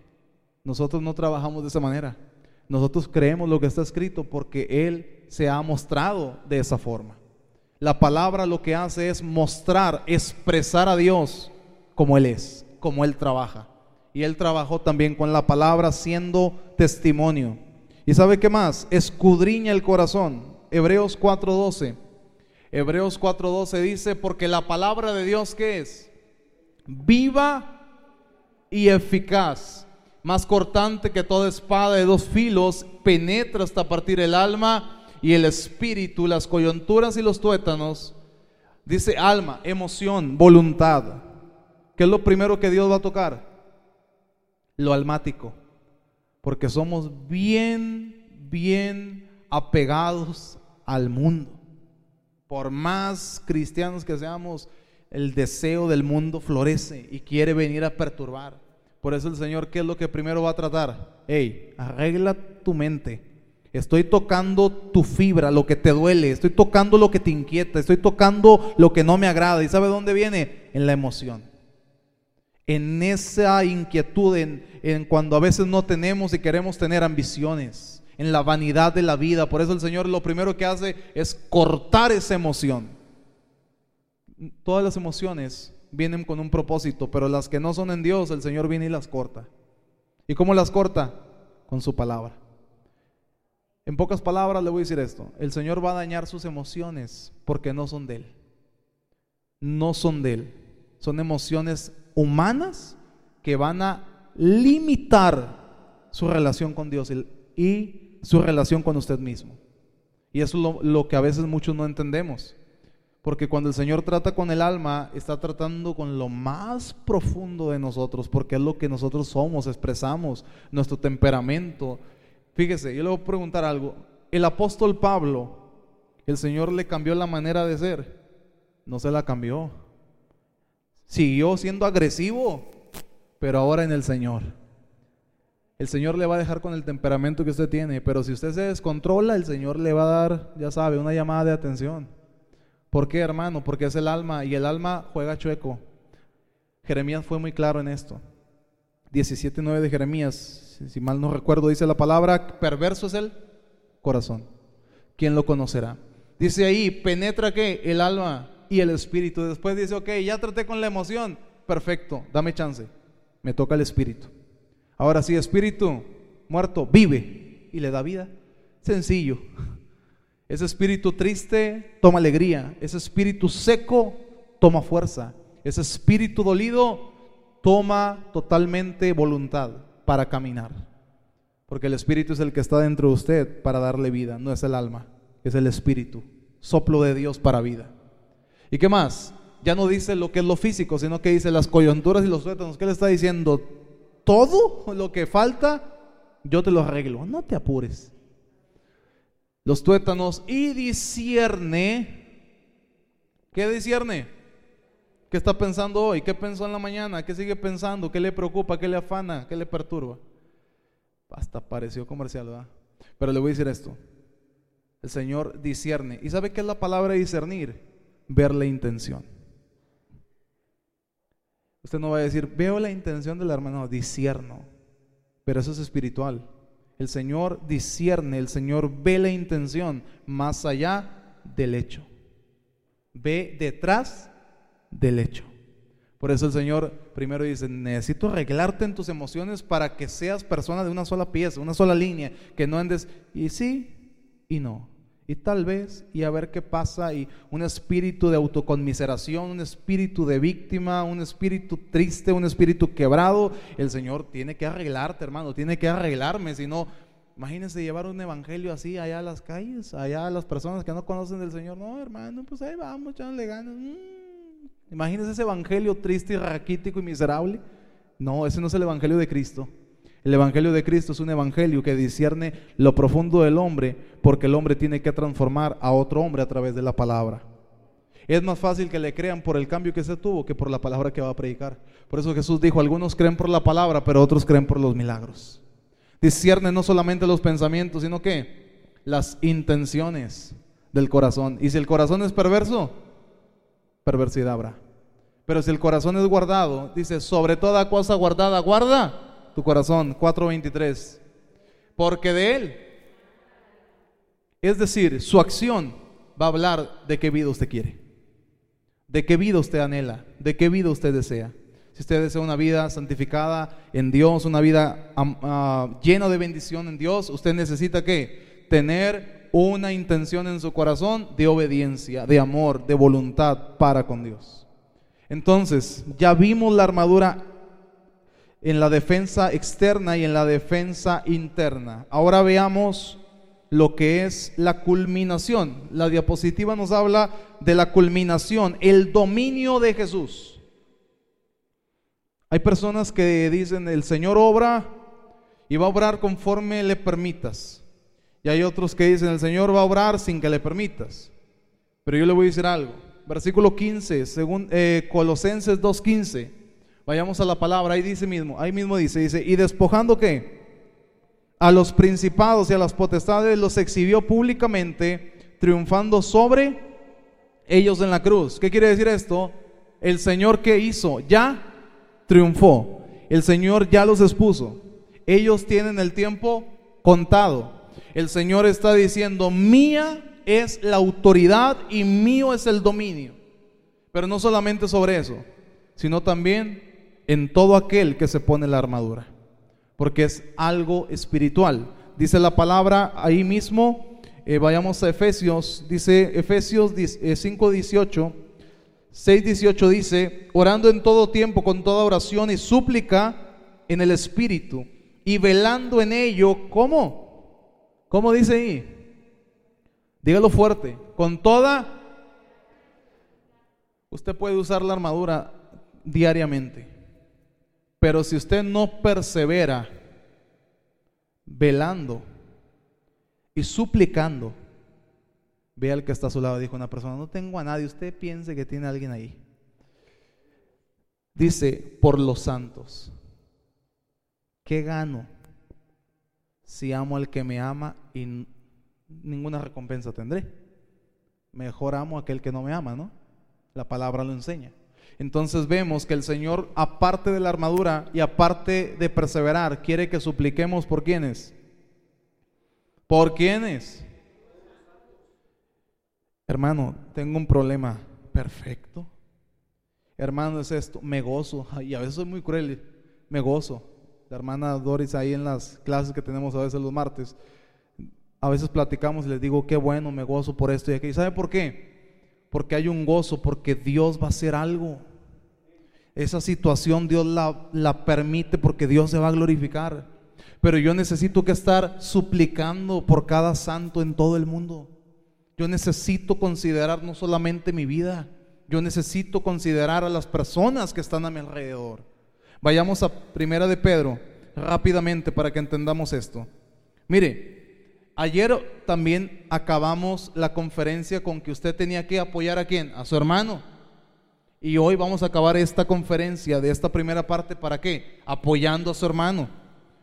5.8, 5.10. Dice, mas el Dios de toda gracia que os llamó a su gloria eterna en Jesucristo, después de que habéis que padecido un poco de tiempo, Él nos va a que perfeccionar, afirmar, fortalezca. El Señor cuando le hace santo, cuando usted viene hacia Él y le justifica, usted es perfecto. Hermano, tengo defectos hasta que usted no me puede contar. Perfección significa integridad. Y esa integridad nos habla, amado hermano, de estar completos. ¿Y saben quién estamos completos en el Señor? Es decir, que usted es perfecto delante de Dios. Ante el hombre no, pero delante de Dios usted está completo porque lo tiene a Él. Y cuando viene la perfección, ¿qué más viene? ¿Qué más viene? Afirmas, afirmarse. Tenemos que entender que el proceso de crecer en Dios viene poco a poco. No quieras irte, no quieras irte sobre todo, no quieras saberlo todo, no quieras eh, conocer todas las cosas ni tampoco todas las respuestas. El Señor poco a poco te va a ir afirmando y en esa misma firmeza va a ir fortaleciendo tu vida y mi vida. Y por último, ¿qué es lo que va a hacer? ¿Y sabe qué va a establecer? Su reino sobre la tierra a través de su vida y a través de mi vida. ¿Cómo lo hacemos? Orando en todo tiempo. ¿De qué manera? Suplicando en el Espíritu. ¿Por quién? Por todos los santos, amados hermanos, todos los santos. Eso es lo más, lo más precioso. Mire lo, lo, interesante. Versículo 9. Versículo 9 de Primera de Pedro, 5.9. Ahí está. Dice, al cual resistir firmes en la fe, hablando del enemigo, ¿verdad? sabiendo, ¿qué dice? ¿Cómo? Que los mismos padecimientos se van cumpliendo en vuestros hermanos en todo el mundo. Al grano y directo, no solamente usted va a padecer, no solamente usted va a tener lucha espiritual, no solamente usted va a batallar, todo esto viene a toda la iglesia porque eso tiene que cumplirse. Tiene que llevarse a cabo. Tiene que suceder. Porque Dios ocupa que la iglesia actúe bajo la palabra de Dios. ¿Y cómo vamos a actuar? Tiene que presentarse una situación para poder actuar. ¿O a poco usted nada más actúa por actuar? No, tiene que presentarse una situación. Jesucristo con esto estamos cerrando esto. Cuando enfrentó al diablo en el desierto, el Satanás viene hacia él, dice que va hacia él y le hace una pregunta y le dice, si tú eres el hijo de Dios, di que estas piedras se conviertan en pan. Entonces el enemigo es el que te va a venir a buscar para perturbarte, pero usted tiene la palabra de verdad para enfrentar todo y en esa misma verdad las situaciones que usted vive Dios las permite y va usted a vencer para ayudar a alguien más. Y usted va a ver, y tal vez a algunos les ha pasado, la gente viene y le cuenta o le confía cosas que tal vez usted misma o usted mismo está viviendo y no sabe el por qué ni cómo le da consejo a esa persona si usted está viviendo esa situación. Pero Dios consuela conforme a la consolación que nosotros damos a los demás. Como que está medio raro el asunto, ¿no? cómo el Señor viene y me consuela a través de dando yo consolación a alguien más. Es que no tiene chiste, ¿va? ¿Qué chiste? El Señor trabaja de esa manera, porque el Señor quiere ver qué tanto amor le tienes a Él ayudando a, otro. Qué tanta súplica tienes por los santos en otros lugares o aquí mismo en esta iglesia. El amor y la armadura y toda la palabra viene en un solo enfoque. El amor a Dios y el amor a tu prójimo. En vano es yo hacer y deshacer, orar, leer y predicar y obedecer si solamente el que gana es mi persona y no los demás? ¿Sabe que usted tiene que pensar usted mismo al final? Porque el Señor dice que el que quiere ser mayor en el reino de los cielos tiene que ser servidor de todos. Yo meditaba en, el día de ayer y meditaba en la mañana y el Señor me hablaba sobre estas conferencias y me, daba, me decía, me hablaba mucho y me, me daba a entender esto. Necesito que le hables a la iglesia que se unan. Solos no pueden. Que se unan y caminen hombro con hombro. La única manera de que puedan atacarte, perturbarte o tumbarte es por atrás. Porque no te estás viendo.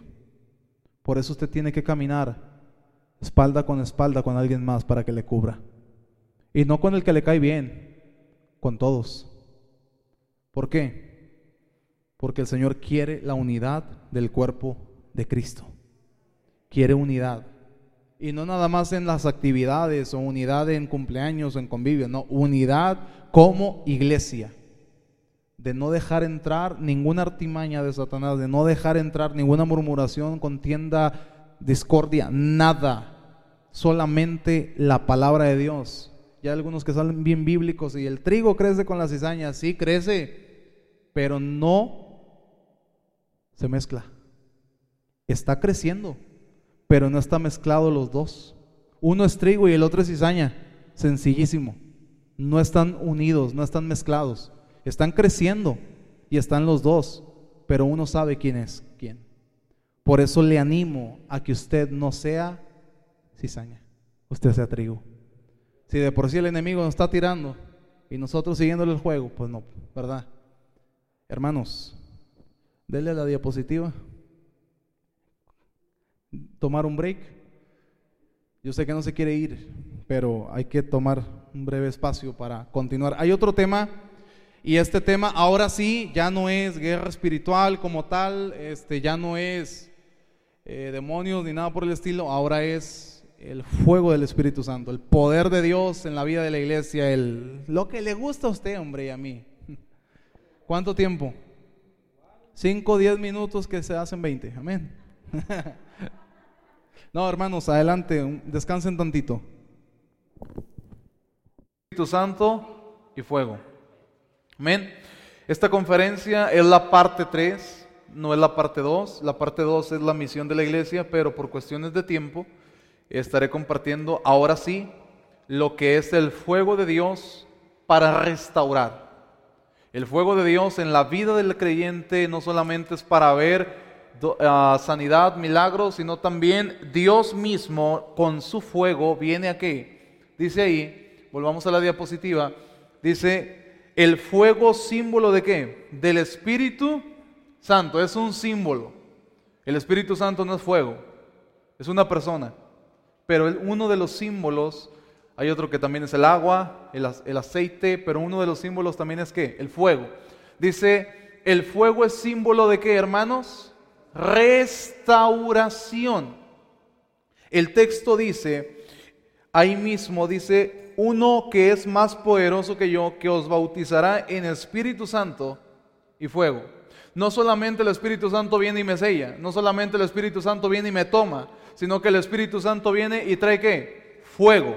Porque el Espíritu Santo viene y santifica la vida, es decir, viene y restaura la vida.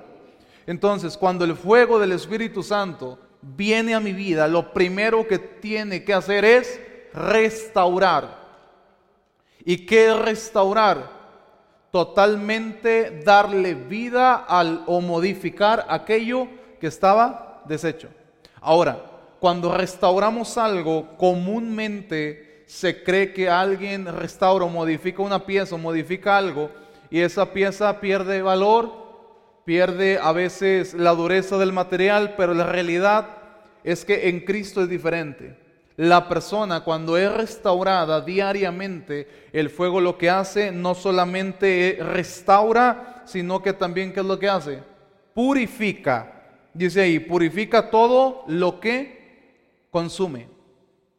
Por eso el fuego de Dios, el fuego del Espíritu Santo, lo primero que tiene que hacer es semejarse a la misma vida de Cristo. Y lo que no hay de Cristo en nosotros, el Espíritu Santo con su fuego lo va a qué? Consumir, lo va a quemar. Entonces tenemos al Espíritu Santo que Él va a estar sobre nosotros para ir consumiendo. Usted no le va a decir, Señor, consúmeme, porque dice que Él es poderoso más que nosotros. El Espíritu Santo está presto y el fuego de Dios va a venir y le va a consumir aunque usted no lo pida, ni lo clame, ni lo exija. Porque el Espíritu Santo es totalmente sabio y perfecto en hacer lo que tiene que hacer. Dice ahí también, así como nuestra vida es consumida por el fuego de Dios, consumiendo qué? Pecado y todo lo que estorba en nuestra vida cristiana. Mire, la verdad es que a veces nuestra vida lo tenemos como una vida en ruinas, una vida que realmente está en cenizas, una vida que ya no hay nada que hacer. En aquellos tiempos, el texto ahí arriba, usted lo tiene, ¿verdad? Ahí en, su cuadernillo, Isaías 42, 1 y 2, no lo puse ahí, pero es el texto de las conferencias. Dice, aquí mi siervo, yo le sostendré mi escogido en quien mi alma tiene contentamiento, he aquí puesto sobre él qué? Mi espíritu traerá justicia a las naciones, no gritará ni alzará su voz, ni la hará oír en las calles. Bueno, vaya al versículo 3, Isaías 42, 3. Ayúdenme tantito, hermanos. Dice, no apagará el pabilo que humeare. ¿Sí? En aquellos tiempos habían unas lámparas. Ponga atención en esto. Había unas lámparas esas lámparas ocupaban aceite para traer fuego, para poder alumbrar. Pero llegaba un tiempo donde solamente la gente santa o los sacerdotes podían ir y a, cambiar esa lámpara o a ponerle aceite. Una persona común, no ejercitando algo político o algo religioso, podía cambiar esa lámpara. Entonces, dice, no apagará el pabilo que humeare. ¿Sabe qué es el pabilo? Es lo último que queda totalmente de esa lámpara. En pocas palabras, la mecha, lo que está sobrando, ya lo, lo final. Entonces, lo que abra la palabra es lo siguiente, no apagará el pabilo que humare. Muchas veces nuestra vida es solamente esa mecha que está echando pero bien poquito fuego y a veces ni fuego, solamente humo. Pero ¿qué quiere decir? Si hay humo, sigue teniendo vida, ¿no? Cuando ya no hay humo, ya no hay vida, ya no hay nada. Usted préndale y no va a prender, ya no hay nada, ya se consumió. Por eso yo le pregunto ahora, ¿qué es mejor? ¿Estar en ruina o estar en ceniza? Las ruinas, para volver a levantarlas, son difíciles. ¿Por qué? Porque hay que tumbar todo y volver a edificar. Pero la ceniza es diferente. Porque la ceniza, en, en cuestión de la lámpara, ese pabilo sigue humeando no queda ceniza completamente, sigue echando humo. Entonces cuando se dan cuenta que sigue echando humo, vuelve la persona, ve esa lámpara y le brota qué? Aceite para que tome fuego. Y usted, si usted eh, es una persona que ha experimentado con el fuego y usted ve que eh, pone lo que es, en cierta manera, el carbón o los leños, usted le prende fuego y de repente se apaga, usted se acerca de nuevo con toda confianza y lanza el cerillo o lanza el papel eh, con lumbre y lo tira sale el fuego igual como estaba? ¿Verdad que no? ¿Qué es lo que hace? ¡Fum! Una llamarada de fuego. Y hay que tener cuidado. ¿Por qué? Porque es algo extra, es decir, viene con más fuerza. Nuestra vida, cuando es restaurada por Dios, viene con más fuerza. Es necesario que Dios quite lo que estorba para tener más fuerza en él. Entonces, dice, no apagará el pabilo que humillare, por medio de la verdad, el versículo sigue diciendo esto, por medio de qué? De la verdad traerá justicia. Estaba hablando de Jesucristo. Jesucristo mismo, cuando le llevan a un hombre que estaba totalmente lisiado, ese hombre no podía entrar a la ciudad ni tampoco a la sinagoga. Cuando ese hombre lo ponen ahí y le dicen, es lícito sanar en el día de reposo. Y Jesucristo se va directamente a ellos y les dice, si un hombre ve que su buey cae ¿A poco no va y le levanta? ¿Acaso vale más la vida de un animal que el de un hombre? Y le dice, extiende tu mano. Al momento extendió su mano y le fue restaurada Ese hombre estaba lisiado, no podía porque era algo impuro para los judíos. Pero el Señor vino y restauró no solamente la mano, restauró una vida. Por eso es necesario saber que solamente el fuego, y ahorita vamos a ver que realmente Jesucristo en, en, la tierra lo que hizo fue restaurar vidas. Nosotros tenemos una función ahora con la guía del Espíritu Santo en nuestras vidas. Dice, dice aquí mismo, se habla de una era. El versículo Mateo versículo 2, eh, capítulo 3 versículo 12 dice, su aventador está en su mano y limpiará qué? Su era. Dice, se habla de una era, tiempo postrero. Es decir, cuando Jesús llegó a la tierra desechando todo lo impuro para que su nombre que fuera glorificado. ¿Se acuerda aquel pasaje cuando dice la palabra que los discípulos le preguntaron, ¿quién pecó? ¿Este o sus padres? Jesús fue muy directo y dijo, ninguno es para que las obras de Dios sean glorificadas. Entonces vemos que Jesús fue totalmente un restaurador. Y usted y yo tenemos que ser personas que restauremos a otros.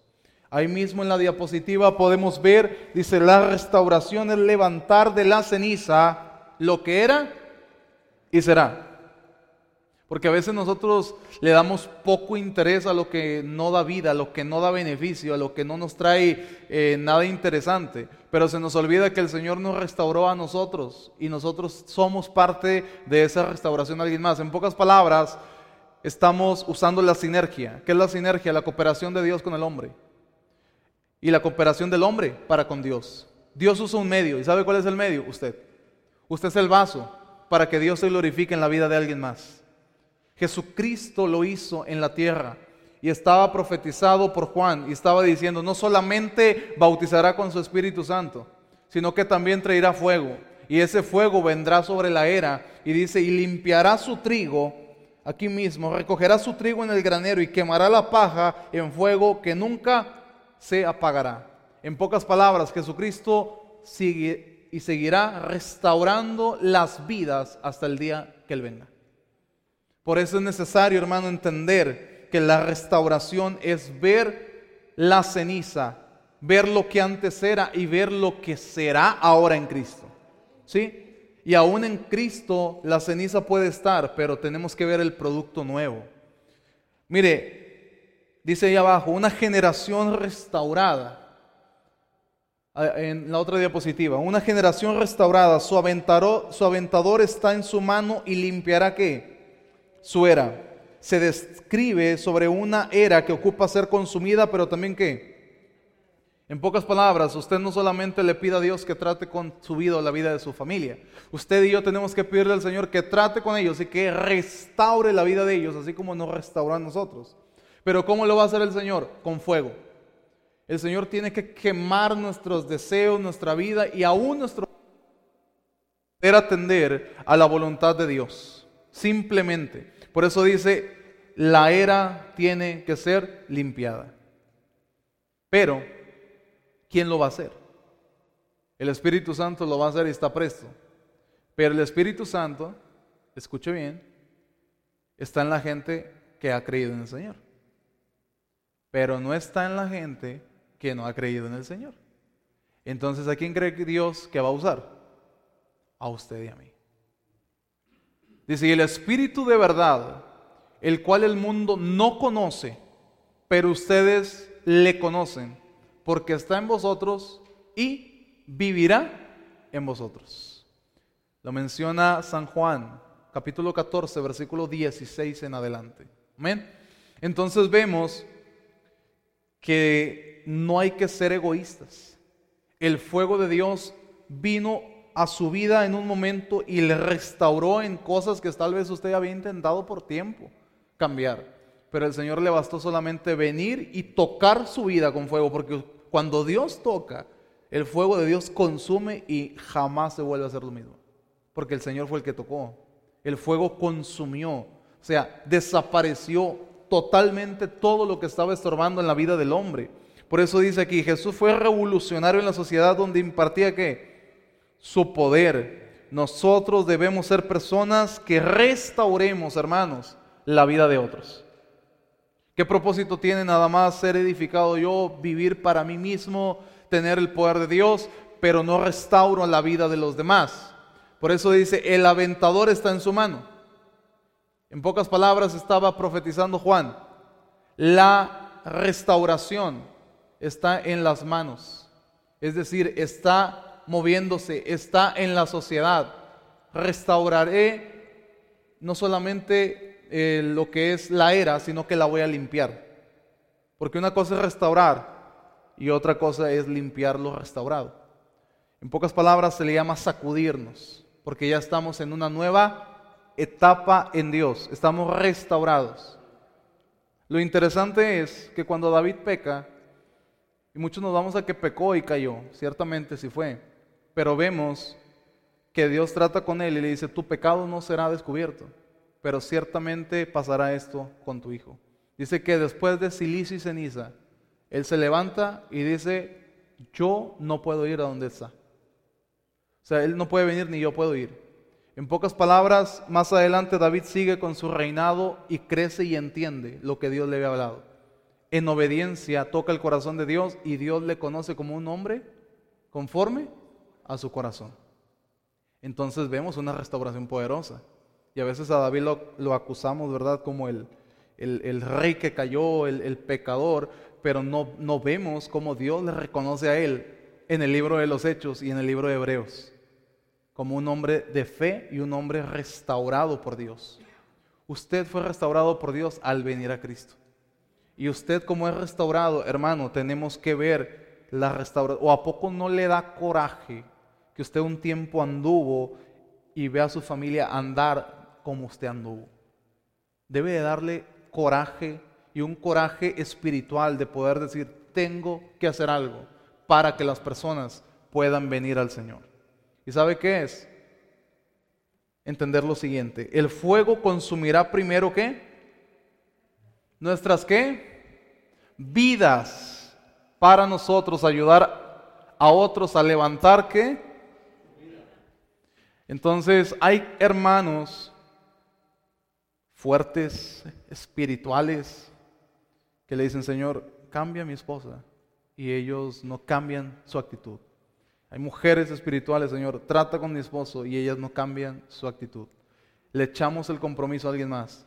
Cuando el Señor está diciendo, yo tengo que restaurar primero tu vida para que ellos vean que yo te cambié, para que ellos vean que ya no eres lo que antes eras, ahora eres alguien nuevo en mí. Y eso es lo interesante, porque el, el aventador está ahí, o sea, todo está presto para caer o para levantar, para hacerles caso o para decirle, cambia tu vida, ven al Señor, yo antes estaba así, pero el Señor cambió y me transformó. Y el Espíritu Santo va a empezar a santificar la vida de la persona ahora en Cristo. Pero ¿cómo va a ser partícipe usted de esto? Simplemente llevándole qué? La palabra del Señor. Dice ahí, Tres, la restauración es sinónimo de compasión de Jesús por otros. Vayamos a Mateo, capítulo 9. No viene ahí en su, en su cuadernillo. Versículo 35 y 36. Dice, recorría Jesús todas las ciudades y aldeas, enseñando en la sinagoga de ellos y predicando el evangelio del reino, sanando toda enfermedad y toda dolencia. ¿Qué más? El 36. Dice, y viendo o al ver las multitudes, tuvo compasión de ellas porque estaban qué? Desamparadas. Mire, la gente que es creada por Dios, que aún no viene al Señor, que aún no es hijo de Dios, le voy a decir algo, es oveja. Porque el Señor se parece, el Señor tipifica lo del pastor, solamente que esas ovejas están qué? Descarriadas. ¿Y quién cree que tiene que ir por ellas? El pastor. Pero ¿quién es la oveja? ¿Quién se reproduce, el pastor o la oveja? Qué chulada. La oveja tiene que reproducirse. La oveja tiene que ver. La oveja tiene que cuidar. ¿Por qué? Porque la compasión significa sufrir juntos. Jesús no solamente dijo, esta multitud me aprieta, me siguen por comida, no, él andaba viendo la necesidad y actuaba. Dice, sanando toda dolencia y toda enfermedad en el pueblo. y al ver la multitud, sufrió junto con ellas. Sufrió junto con ellas, porque las vio que sabe qué es desamparado. ¿Sabe lo que es una persona desamparada? Una persona totalmente que alguien no interviene por, e, por nada, que alguien le, abandona, no le, no le, toma en cuenta, simplemente le, le desampara. No, no, no le toman a consideración. Jesús lo que estaba diciendo es, estas ovejas son mías, pero nadie está para ver por ellas. Por eso yo tengo que sufrir con ellas.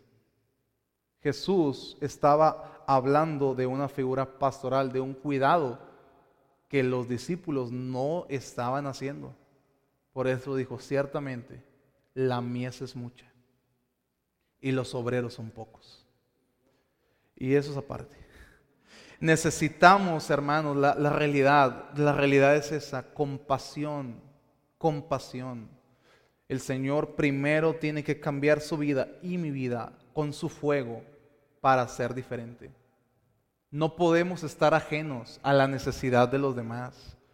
Si usted creía que aquí le iba a hablar del fuego de Dios y lucha y lenguas y todo, mm, el fuego de Dios purifica, cambia. Y entendiendo eso, vamos a lo siguiente, restaurados para restaurar y recogerá su trigo en el granero y quemará la paja en fuego que nunca se apagará. Dice que el propósito de toda restauración es dar testimonio de qué? Ahora sí, Dios es poderoso. Juan sabía que él no era el Mesías prometido. ¿Eres tú el Cristo? No. ¿Eres tú el que habré de venir? No. Viene uno detrás de mí del cual no soy digno de desatar sus correas. Viene uno más, y fíjese cómo se atrevió, porque Juan sabía quién era. Dice que cuando María se acercó a Elizabeth, el, el vientre de Juan, ahí mismo el Espíritu Santo vino sobre Juan. Sabía Juan quién era, pero dijo, hay uno más poderoso que yo. Si ustedes me siguen a mí, hay uno más poderoso que yo. Por eso usted le hablo. Usted tiene que reconocer que el Señor es el que le cambió y dar testimonio de su poder. ¿Sabe? La mejor manera de evangelizar, ¿cuál es? Diciendo lo que Dios ha hecho por usted. Las maravillas. Conviene que yo declare las grandes cosas y maravillas que el alto Dios ha hecho conmigo, Daniel 4.2. Es necesario. Y somos restaurados por Dios no nada más para decir, ya cambié, ya soy diferente y que me sigan todos y que todos me amen. No, es para restaurar a los demás. Por eso aquí dice, restaurados, ocupan buscar. ¿Qué dice? No, no, pero hay una palabra clave, buscar. La persona raramente le va a buscar a usted para pedirle oración o consejo. Va a ser raro porque le va a dar vergüenza, culpa, lo que sea. Usted tiene que ir y buscarle.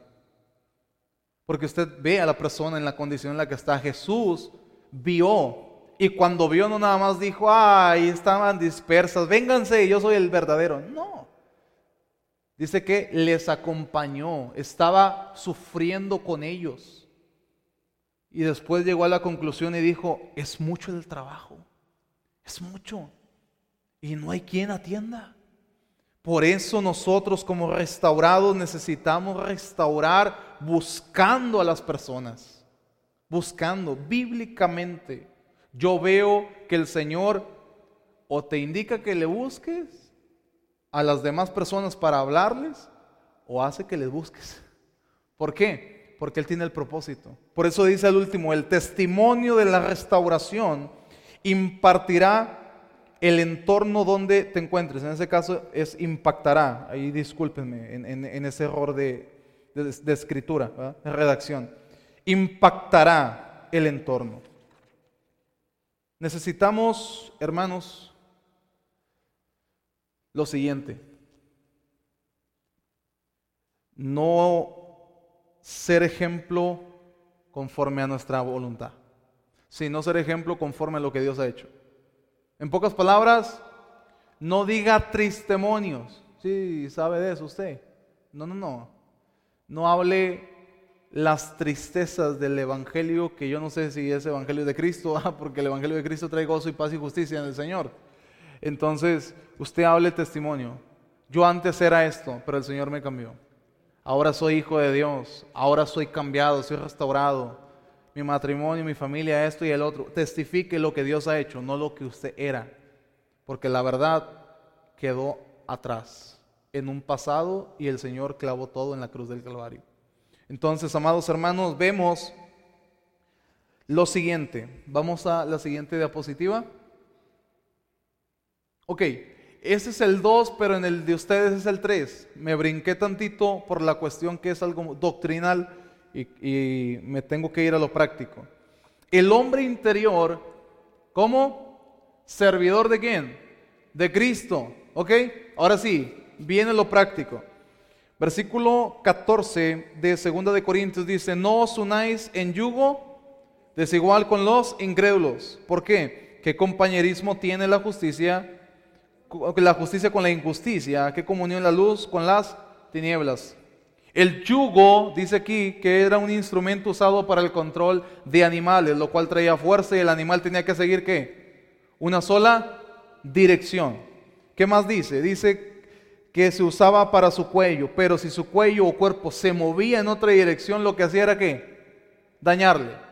Entonces, el yugo de esclavitud en la vida de pecado, lo que estaba haciendo la persona era dañarle. Entonces, vemos aquí, por lo tanto, si estamos ligados a la esclavitud o viciados a nuestra vida o naturaleza, difícil será que avancemos. La palabra dice, Gálatas 5.1, Estad pues libres en la libertad con que Cristo nos ha hecho libres. Gálatas 5.1. Entonces, nosotros vemos aquí que habla de un yugo. Es decir, el Señor está diciendo, están justos delante de mí. ¿Por qué obran en injusticia? ¿Por qué quieren relacionarse con las tinieblas y ahora están en luz? No se puede. Se van a lastimar. Yo les mando en una dirección y ustedes quieren desviarse. Se van a lastimar. En pocas palabras, estamos tratando de burlar a Dios. La palabra enseña, Gálatas 6, 6, 7, que todo lo que el hombre sembrare, eso mismo segará. Dios no puede ser burlado. Entonces, el yugo te va a perturbar, te va a dañar. Dice, el hombre ocupa una restauración interna para experimentar que, ahora sí, viene lo interno, el fuego quema lo interno para que haya fruto en lo externo. No puede haber fruto en lo externo si el Señor no ha quemado lo que está todavía interviniendo en nuestra vida. Y el Señor lo va a exterminar, lo va a eliminar, lo va a quemar. ¿Por qué? Porque es necesario dar frutos dignos de arrepentimiento. ¿Sí? Estos frutos lo menciona Gálatas capítulo 5 versículo 22 y 23. Más el fruto es un solo fruto, pero ese solo fruto trae varios que se desprenden y se desprenden del primero que es el amor. Amor, gozo, paz, paciencia, benignidad, bondad, fe, mansedumbre, templanza. Contra tales cosas no hay ley. En pocas palabras, vemos que el fruto del Espíritu Santo tiene que venir de adentro hacia afuera, yo tengo amor, sí, pero si el Señor te pone en un asunto y ahí se te va el amor, no hay fruto. Si yo soy paciente, si el Señor te pone en una situación de paciencia y no se ve la paciencia en su vida, no hay fruto. En pocas palabras, el Señor lo que está diciendo, yo necesito, hijo, quemar cosas internas para que el fruto venga por mí. ¿Sabe quién da el fruto? El Señor. El Señor lo da. No es como que usted accione para que el fruto se logre. El Señor quemando todo puede tener la libertad de caminar y creer por la palabra. Y caminando y haciendo en la palabra el fruto totalmente brota. ¿Por qué? Porque aquel que siembra sabe que tiene que cuidar lo que siembra, regarle, abonarle, cuidar esa planta, porque sabe el fruto que le va a dar. Es lo mismo en el Señor. Uno sabe que si el Señor le está purificando es porque quiere tratar algo con su vida y con mi vida. Por eso vemos aquí que debemos ser esclavos, sí, pero ¿de quién? de Jesús al ser nuestro amo en todas las áreas de nuestra vida. La palabra griega duolos significa esclavo. El esclavo en los tiempos judíos tenía que hacer tres cosas. Número uno, amar a su dueño o a su amo. Número dos, tenía que escuchar a su amo y callar. Y número tres, tenía que obedecer a su amo sin reproche. Eso era lo que hacía un esclavo en el tiempo de los judíos. Ahora el Señor nos habla que tenemos que ser esclavos de Él, servirle a Él. Entonces, ¿qué tenemos que hacer? Amarlo a Él, escucharlo a Él y no hablar nada, es decir, callar. Él habló, Él va a hacer. Y por último, ¿qué más dice ahí? Obedecerle sin qué? Sin reproche, hermanos. Simplemente obedecer. Ve a la tienda, es que si está cerrada, la, he escuchado padres de familia, no te estoy preguntando, te dije que fueras. Hay cuenta que el Señor nos está diciendo, la palabra tienes que obedecerla. Señor, ahí dice, escrito está. Y Jesús afirmaba y decía, de cierto, de cierto os digo. O sea, afirmaba. Entonces, ¿qué tenemos que hacer? caer en la esclavitud, pero ahora del señorío de Cristo. Pero hay cosas que se van a oponer. Y esas oposiciones son ataduras y pecados ocultos. Puede continuar, por favor. Gracias. Dice, versículo 15, y qué concordancia, que, o qué concordia Cristo con Belial, o qué parte del creyente con el incrédulo. Se considera atadura aquello que no nos deja qué? Avanzar. Es como una chamarra de fuerza. No puede avanzar. Le está atando. No puede. Quiere, no puede. ¿Quién se la puso? Puede ser que la, otra persona se la ponga y usted la mantenga. O puede ser que usted la traiga y no quiere soltarla. Es necesario entender que las ataduras son provocadas por nosotros mismos porque hay cosas que están ocultas en nuestra vida y van a atarnos. Por eso es necesario que la confesión del pecado. Proverbios 28, lo vimos el día de ayer, que el que confiesa pecado alcanza misericordia, hermano. En pocas palabras, el Señor siempre ve por su pueblo. Le está diciendo, hijo, yo sé que pecaste, confiesa delante de mí. Señor, es que tú lo sabes todo, sí, yo lo sé todo, pero confiesa para que no gane Satanás ventaja alguna sobre nosotros. Confiesa, dilo. Dice que el que no lo confiesa, ciertamente no alcanzará esa misericordia. Hay cosas que no le van a dejar avanzar a usted ni a mí, pero será decisión nuestra acabar con eso. El pecado oculto puede ser de palabra, hecho, pensamiento. Por eso cuando usted ore, bueno, hay gente que he escuchado, Señor, perdona mis pecados pasados. Y yo digo, no, los, pasados ya están, esos ya se perdonaron.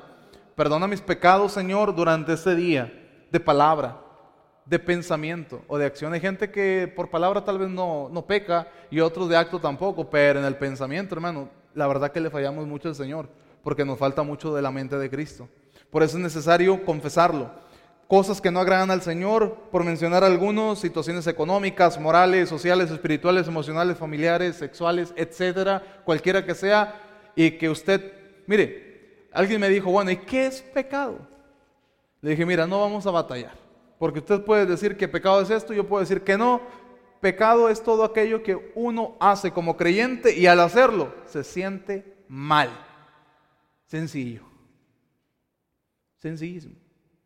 Eso que le siente mal le hace sentirse alejado de Dios y que Dios está enojado con usted. A tal grado, ¿verdad? Esa vergüenza, esa culpa. Entonces, no podemos preguntarnos, esto es pecado, esto no es, lo hago, no lo hago. Simplemente el Espíritu Santo va a traer convicción de que eso es pecado o no lo es. Y la verdad, lo que dice la Biblia en Romanos, no recuerdo el pasaje, pero dice que todo lo que no procede de fe es pecado. En pocas palabras, todo lo que procede en incredulidad o humanamente actuamos en incredulidad y no en fe es pecado delante de Dios. Entonces, pues la verdad, eh, es, mire, la Biblia es clara, también dice, el que sabe hacer lo bueno ah, y no lo hace, le es, fíjese, le es contado. Entonces, ¿qué está, diciendo, ¿qué está diciendo la palabra? Como tal, no es pecado, pero si sabes hacer lo bueno, sabes que yo quiero hacer bien a alguien y, eres el instrumento para hacer bien y no lo haces, te le cuento. como pecado. Te le cuento como algo que no me agrada. E, eso es lo interesante también. Necesitamos ver, dice, se encuentra esto en la vida de la persona. Si no muestra arrepentimiento, necesitamos rogar a Dios por esa alma. Sencillísimo. Y el fruto de justicia. El fruto del Espíritu es un proceso. Filipenses 1.6, amados hermanos. Me pueden apoyar aquí en la diapositiva. Filipenses 1.6. Dice que Él los perfeccionará. ¿Estando qué? Convencido. ¿Está convencido usted? Convencido que el que comenzó, ¿quién la comenzó? Señor, la buena obra la perfeccionará hasta el día de Jesucristo. En pocas palabras, usted va a fallar, usted va a caer, se va a desanimar, se va a desalentar. Van a haber días donde no va a querer nada. Y va a haber días donde va a traer una injundia, pero con ganas. Pero le voy a decir algo. Es un proceso donde el Señor está moldeando su vida y mi vida. Y eso va a depender de la apertura que tengamos para con Dios. Por eso dice que es hasta el día del Señor. No quiere ser ah, el, gran hombre santo de Dios o la mujer espiritual. No, hay mucho que no hemos alcanzado. Pablo fue claro. Pablo fue claro en Filipenses 3:14 en adelante. Dijo, no pretendo haberlo ya alcanzado. Pero una cosa hago, ciertamente olvido lo que queda atrás y me extiendo a lo que está enfrente al premio del supremo llamamiento en Cristo Jesús. Por eso el Señor, el Señor es muy, muy consciente de la limitación humana, de la naturaleza del hombre, pero nos habla y nos dice, a pesar de tu limitación, a pesar de tu naturaleza, esfuérzate, olvida, camina, sigue, avanza. ¿Por qué? Porque la verdad es que Él quiere fruto. En aquel tiempo se va a abrir un libro, aparte del libro de la vida, y se van a ser vistas y leídas las obras tanto buenas o malas que nosotros hayamos hecho. Entonces es necesario ese fruto. Dice, procurar ser ejemplo en nuestro carácter para bendición del cuerpo de Cristo. A veces el ejemplo, las personas no se lo van a decir, pero usted se va a dar cuenta que hay personas que van a actuar como usted. Y no es que, eh, que sea una copia de su persona, Simplemente es que usted les está haciendo por legado, ¿sí? Les está haciendo bendición. Ayudar a otros a crecer. ¿Qué quiere decir, hermano? No solamente restaurar, no solamente limpiar. El fuego del Espíritu Santo no solamente hace eso, sino que también te da esa compasión para que ayudes a los demás a crecer. ¿Sí? Ayudarles a decirles lo que está bien, lo que está mal, cómo se sirve, cómo hacer, cómo ayudar, cómo apoyar. Se trata de crecer juntos en la obra del Señor. Y vamos a lo último. Siguiente diapositiva. Ahí viene siendo, ah, era, aquí era la 3, pero ahí le dejé el, mismo. Vaya usted al 4, hermano, ahí, ahí, ahí mismo. El 4 dice su presencia como sustento diario. Esto ya es lo último. Versículo capítulo 7, versículo 37 al 39. En el último y gran día de la fiesta, Jesús se puso en pie y alzó la voz diciendo, si alguno qué? Otra vez Jesús diciendo, si quieres, ven, acércate, busca, Buscar a Jehová mientras pueda ser hallado, llamarle en tanto que está cercano. Deje el hombre impío su camino y el hombre inicuo sus malos pensamientos y vuelvas a Jehová, el cual tendrá de él misericordia, el Dios nuestro que es amplio en perdonar. Isaías 55, versículos 6 y 7. Vemos que la palabra nos habla de buscar, de acercarnos, de ir. El Señor no va a venir y te va a decir, hijo, aquí estoy, toca mi presencia. No, usted y yo tenemos que ir y buscar diariamente el maná del cielo. La gente quería maná y ya estaban cansados hasta que el Señor mandó codorniz, mire, por la nariz se les brotaba, porque la gente no valoró. Usted y yo tenemos un pan diario, es el Señor, y nosotros tenemos diariamente que comer del Señor, comer de la vida. Dice, vaciar para llenar. A veces ha sentido usted vacía, sola, triste, en momentos caóticos donde dice, Señor, pero si yo oro, yo leo, yo camino. El Señor tiene que vaciarnos para poder qué? Llenar. Y dice que al llenar, ¿qué es lo que hace? Y rebosará mi copa. ¿Usted ha visto un vaso donde el vaso está totalmente lleno de agua? Y, y viene temblando para dárselo a alguien más. Bueno, cuando rebosa está saliendo el agua.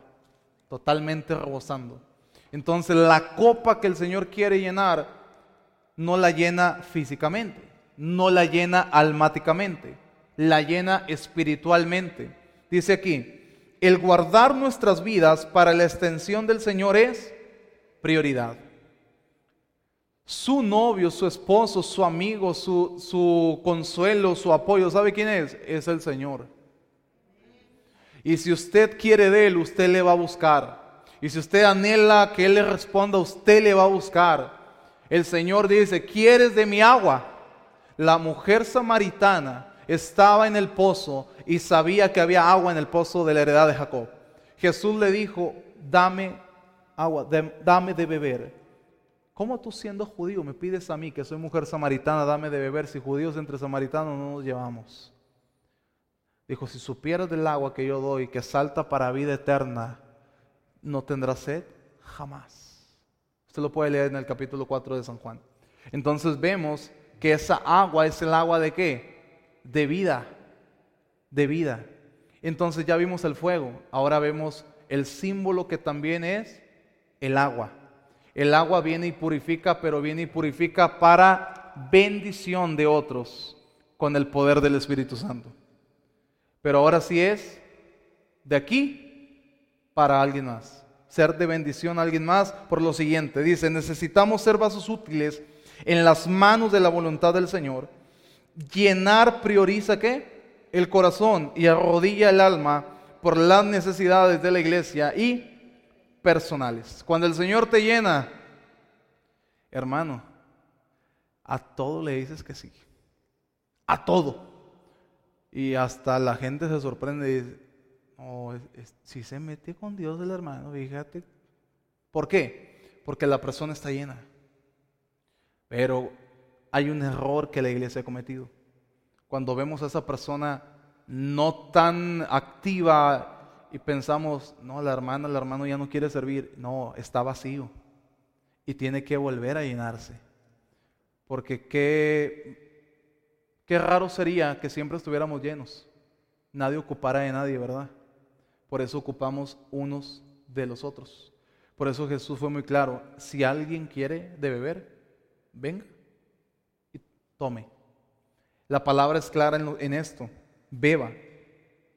Dice, las limitaciones no existen. Escuche bien, hablo de limitaciones en el Señor. En el Señor no existen limitaciones. Humanamente sí existen. Yo las tengo, usted las tiene.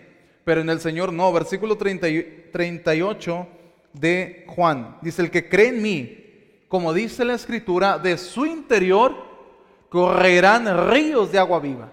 ¡Wow! Tremendo ya no es el agua que el Señor te ofrece, ya es el agua que portas. Es el agua que está corriendo sobre la vida de la persona.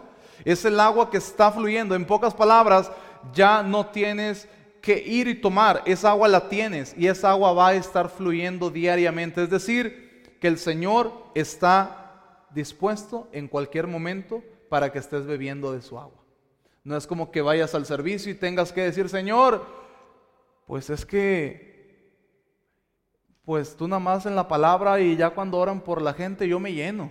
No, Señor, es que las iglesias cerraron. No, cuando usted está en Cristo, esa agua está fluyendo, fluyendo. Usted puede estar en su hogar y usted se siente vacío y el Señor le quebranta y ahí mismo usted puede decir, Señor, el agua que fluye dentro de mí, esa agua que da vida eterna, esa agua que me purificó, esa misma agua que me vuelva a dar vida, me llene en este momento. ¿Y sabe qué? El Señor le va a llenar. No niego que el Señor toca la vida de las personas en la iglesia. No lo niego, pero la verdad es que usted no se va a esperar para llegar el domingo y venir a la iglesia para que el Señor le llene. No puede ser así. Por eso dice aquí, el poder de Dios no perturba la teología, porque la teología es el poder puesto en obra. Es decir, Jesucristo mismo estaba diciendo, yo no solamente tengo palabra, yo tengo poder para hacer. Dice, recordar y recitar la Biblia no es creer que pasarán con el hecho de hablarlo, sino hablar, pero al mismo tiempo que creerlas, porque Jesús, fíjese, Él dice, el que cree en mí, el que cree en mí, es como la palabra también menciona, y los que creen hablarán nuevas lenguas, echarán fuera. Los que creen, aquí también habla Jesús y dice, el que cree en mí. correrán ríos de agua viva. Entonces vemos que la palabra no solamente se cree, porque Jesús fue la palabra hecha carne, es decir, la palabra en acción. Yo tengo que creer y yo tengo que ponerla por obra. ¿Cómo me voy a llenar? Aplicando la palabra en vida. Yo la aplico, yo la creo y yo vivo sobre la palabra. El agua empieza a brotar. Por eso dice, descansar en la promesa del sustento y la obra del Espíritu Santo es necesario para el tiempo en que vivimos. Totalmente ocupamos de alguien más, si ocupamos de alguien más, ocupamos ver necesidades entre los hermanos de la iglesia, pero le voy a decir algo. Para llenarse, no ocupa esperar tanto tiempo. Para llenarse, usted tiene que descansar en las promesas de Dios y el Señor empezará a llenar nuevamente su copa para bendecir la vida de alguien más. Por último, versículo 39. Esto dijo del Espíritu que habían de recibir los que creyesen que en Él, pues aún no había venido el Espíritu Santo, porque Jesús no había sido aún. Aquí viene lo siguiente. Ahora tenemos al Espíritu Santo. Y el Espíritu Santo está con nosotros, nos redarguye, nos impulsa, se entristece también. Por eso dice aquí, priorizar la presencia de Dios en nuestra vida y hacer uso de qué? De los carismas. Le dije que él iba a hablar de, de fuego y aleluya.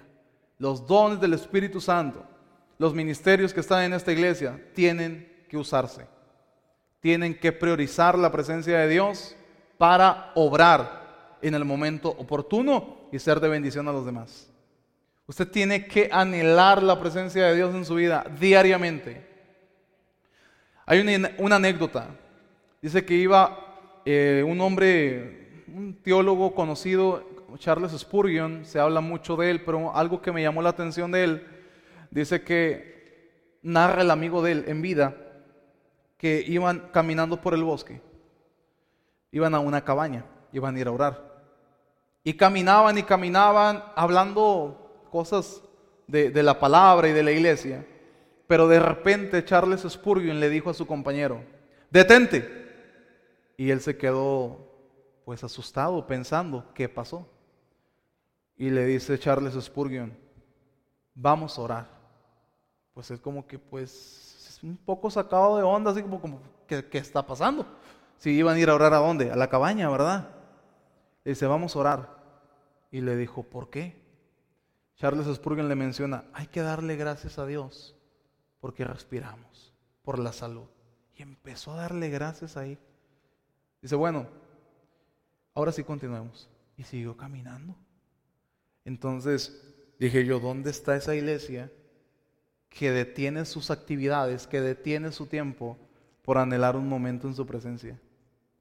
Hermanos, hay momentos donde los pastores, los predicadores se paran en este lugar, nada más leen el texto y el Espíritu Santo está moviéndose, está tocando las vidas. Sería poco, un poco dirigido por Dios que la gente esté bien tocada acá y, y uno predicando, porque el Señor quiere hacer algo más ahí. Por eso usted use, si Dios le bendijo con un don, úselo. Si Dios le bendijo con un ministerio, úselo. Si Dios le da texto bíblico para, use lo que Dios le ha entregado, por favor. Y siga anhelando más, porque la palabra dice que debemos de anhelar los mejores dones, anhelar lo mejor. Hermanos, no solamente eso, tenemos que amar y recurrir a la presencia de Dios en todo tiempo. No nada más porque voy a predicar, no nada más porque voy a orar, no nada más porque tengo que hacerlo, no, no, no. En cualquier momento el Espíritu Santo está disponible 24/7, 365, la hermana Doris se quedaba con eso, 365 días al año, y si es bisiesto, va como 20, 22, 366. El Señor está presente, pero conforme usted lo anhele, conforme usted tendrá. Si usted no le anhela, usted le está rechazando. En pocas palabras, no le está estimando. Culmino con esto. Conocer profundamente las palabras de Jesús sobre el río que lleva agua, es decir, su presencia saturando nuestro ser. Que la presencia de Dios se vea, que en la unción de Dios no se alardee, se vea, que el poder de Dios en la persona esté sin menguar, sin hablar, sin decir, que el poder de Dios se manifieste en la vida de aquel que le anhela, en la vida de aquel que está diariamente recurriendo a su presencia para conocerle a Él. Amén. Entonces, esto es poderoso, esto es poderoso. Eh, he culminado con esto. Eh, la verdad que estoy agradecido con Dios. El día de mañana es otro tema que viene aquí. Este como tal es una conferencia más ah, a la iglesia. Espero en Dios, ¿verdad? Eh, venga a la iglesia. El día de mañana, primeramente Dios, estaremos orando por su necesidad conforme Dios indique. Amén. Conforme el Señor guíe. Mañana estaremos hablando sobre el ambiente profético, el don de profecía, el oficio de profeta y la palabra bíblica más segura para que usted no le diga ni le cuenten, sino que la palabra misma le enseñe a discernir cuando Dios habla y cuando Dios no está hablando. Amén. Eh, pastor, agradezco por cuestión de tiempo, preguntas y respuestas en otro momento. Yo creo que esto fue más claro que el agua que tengo aquí. Amén. Dios les bendiga, mis hermanos. Adelante, pastor.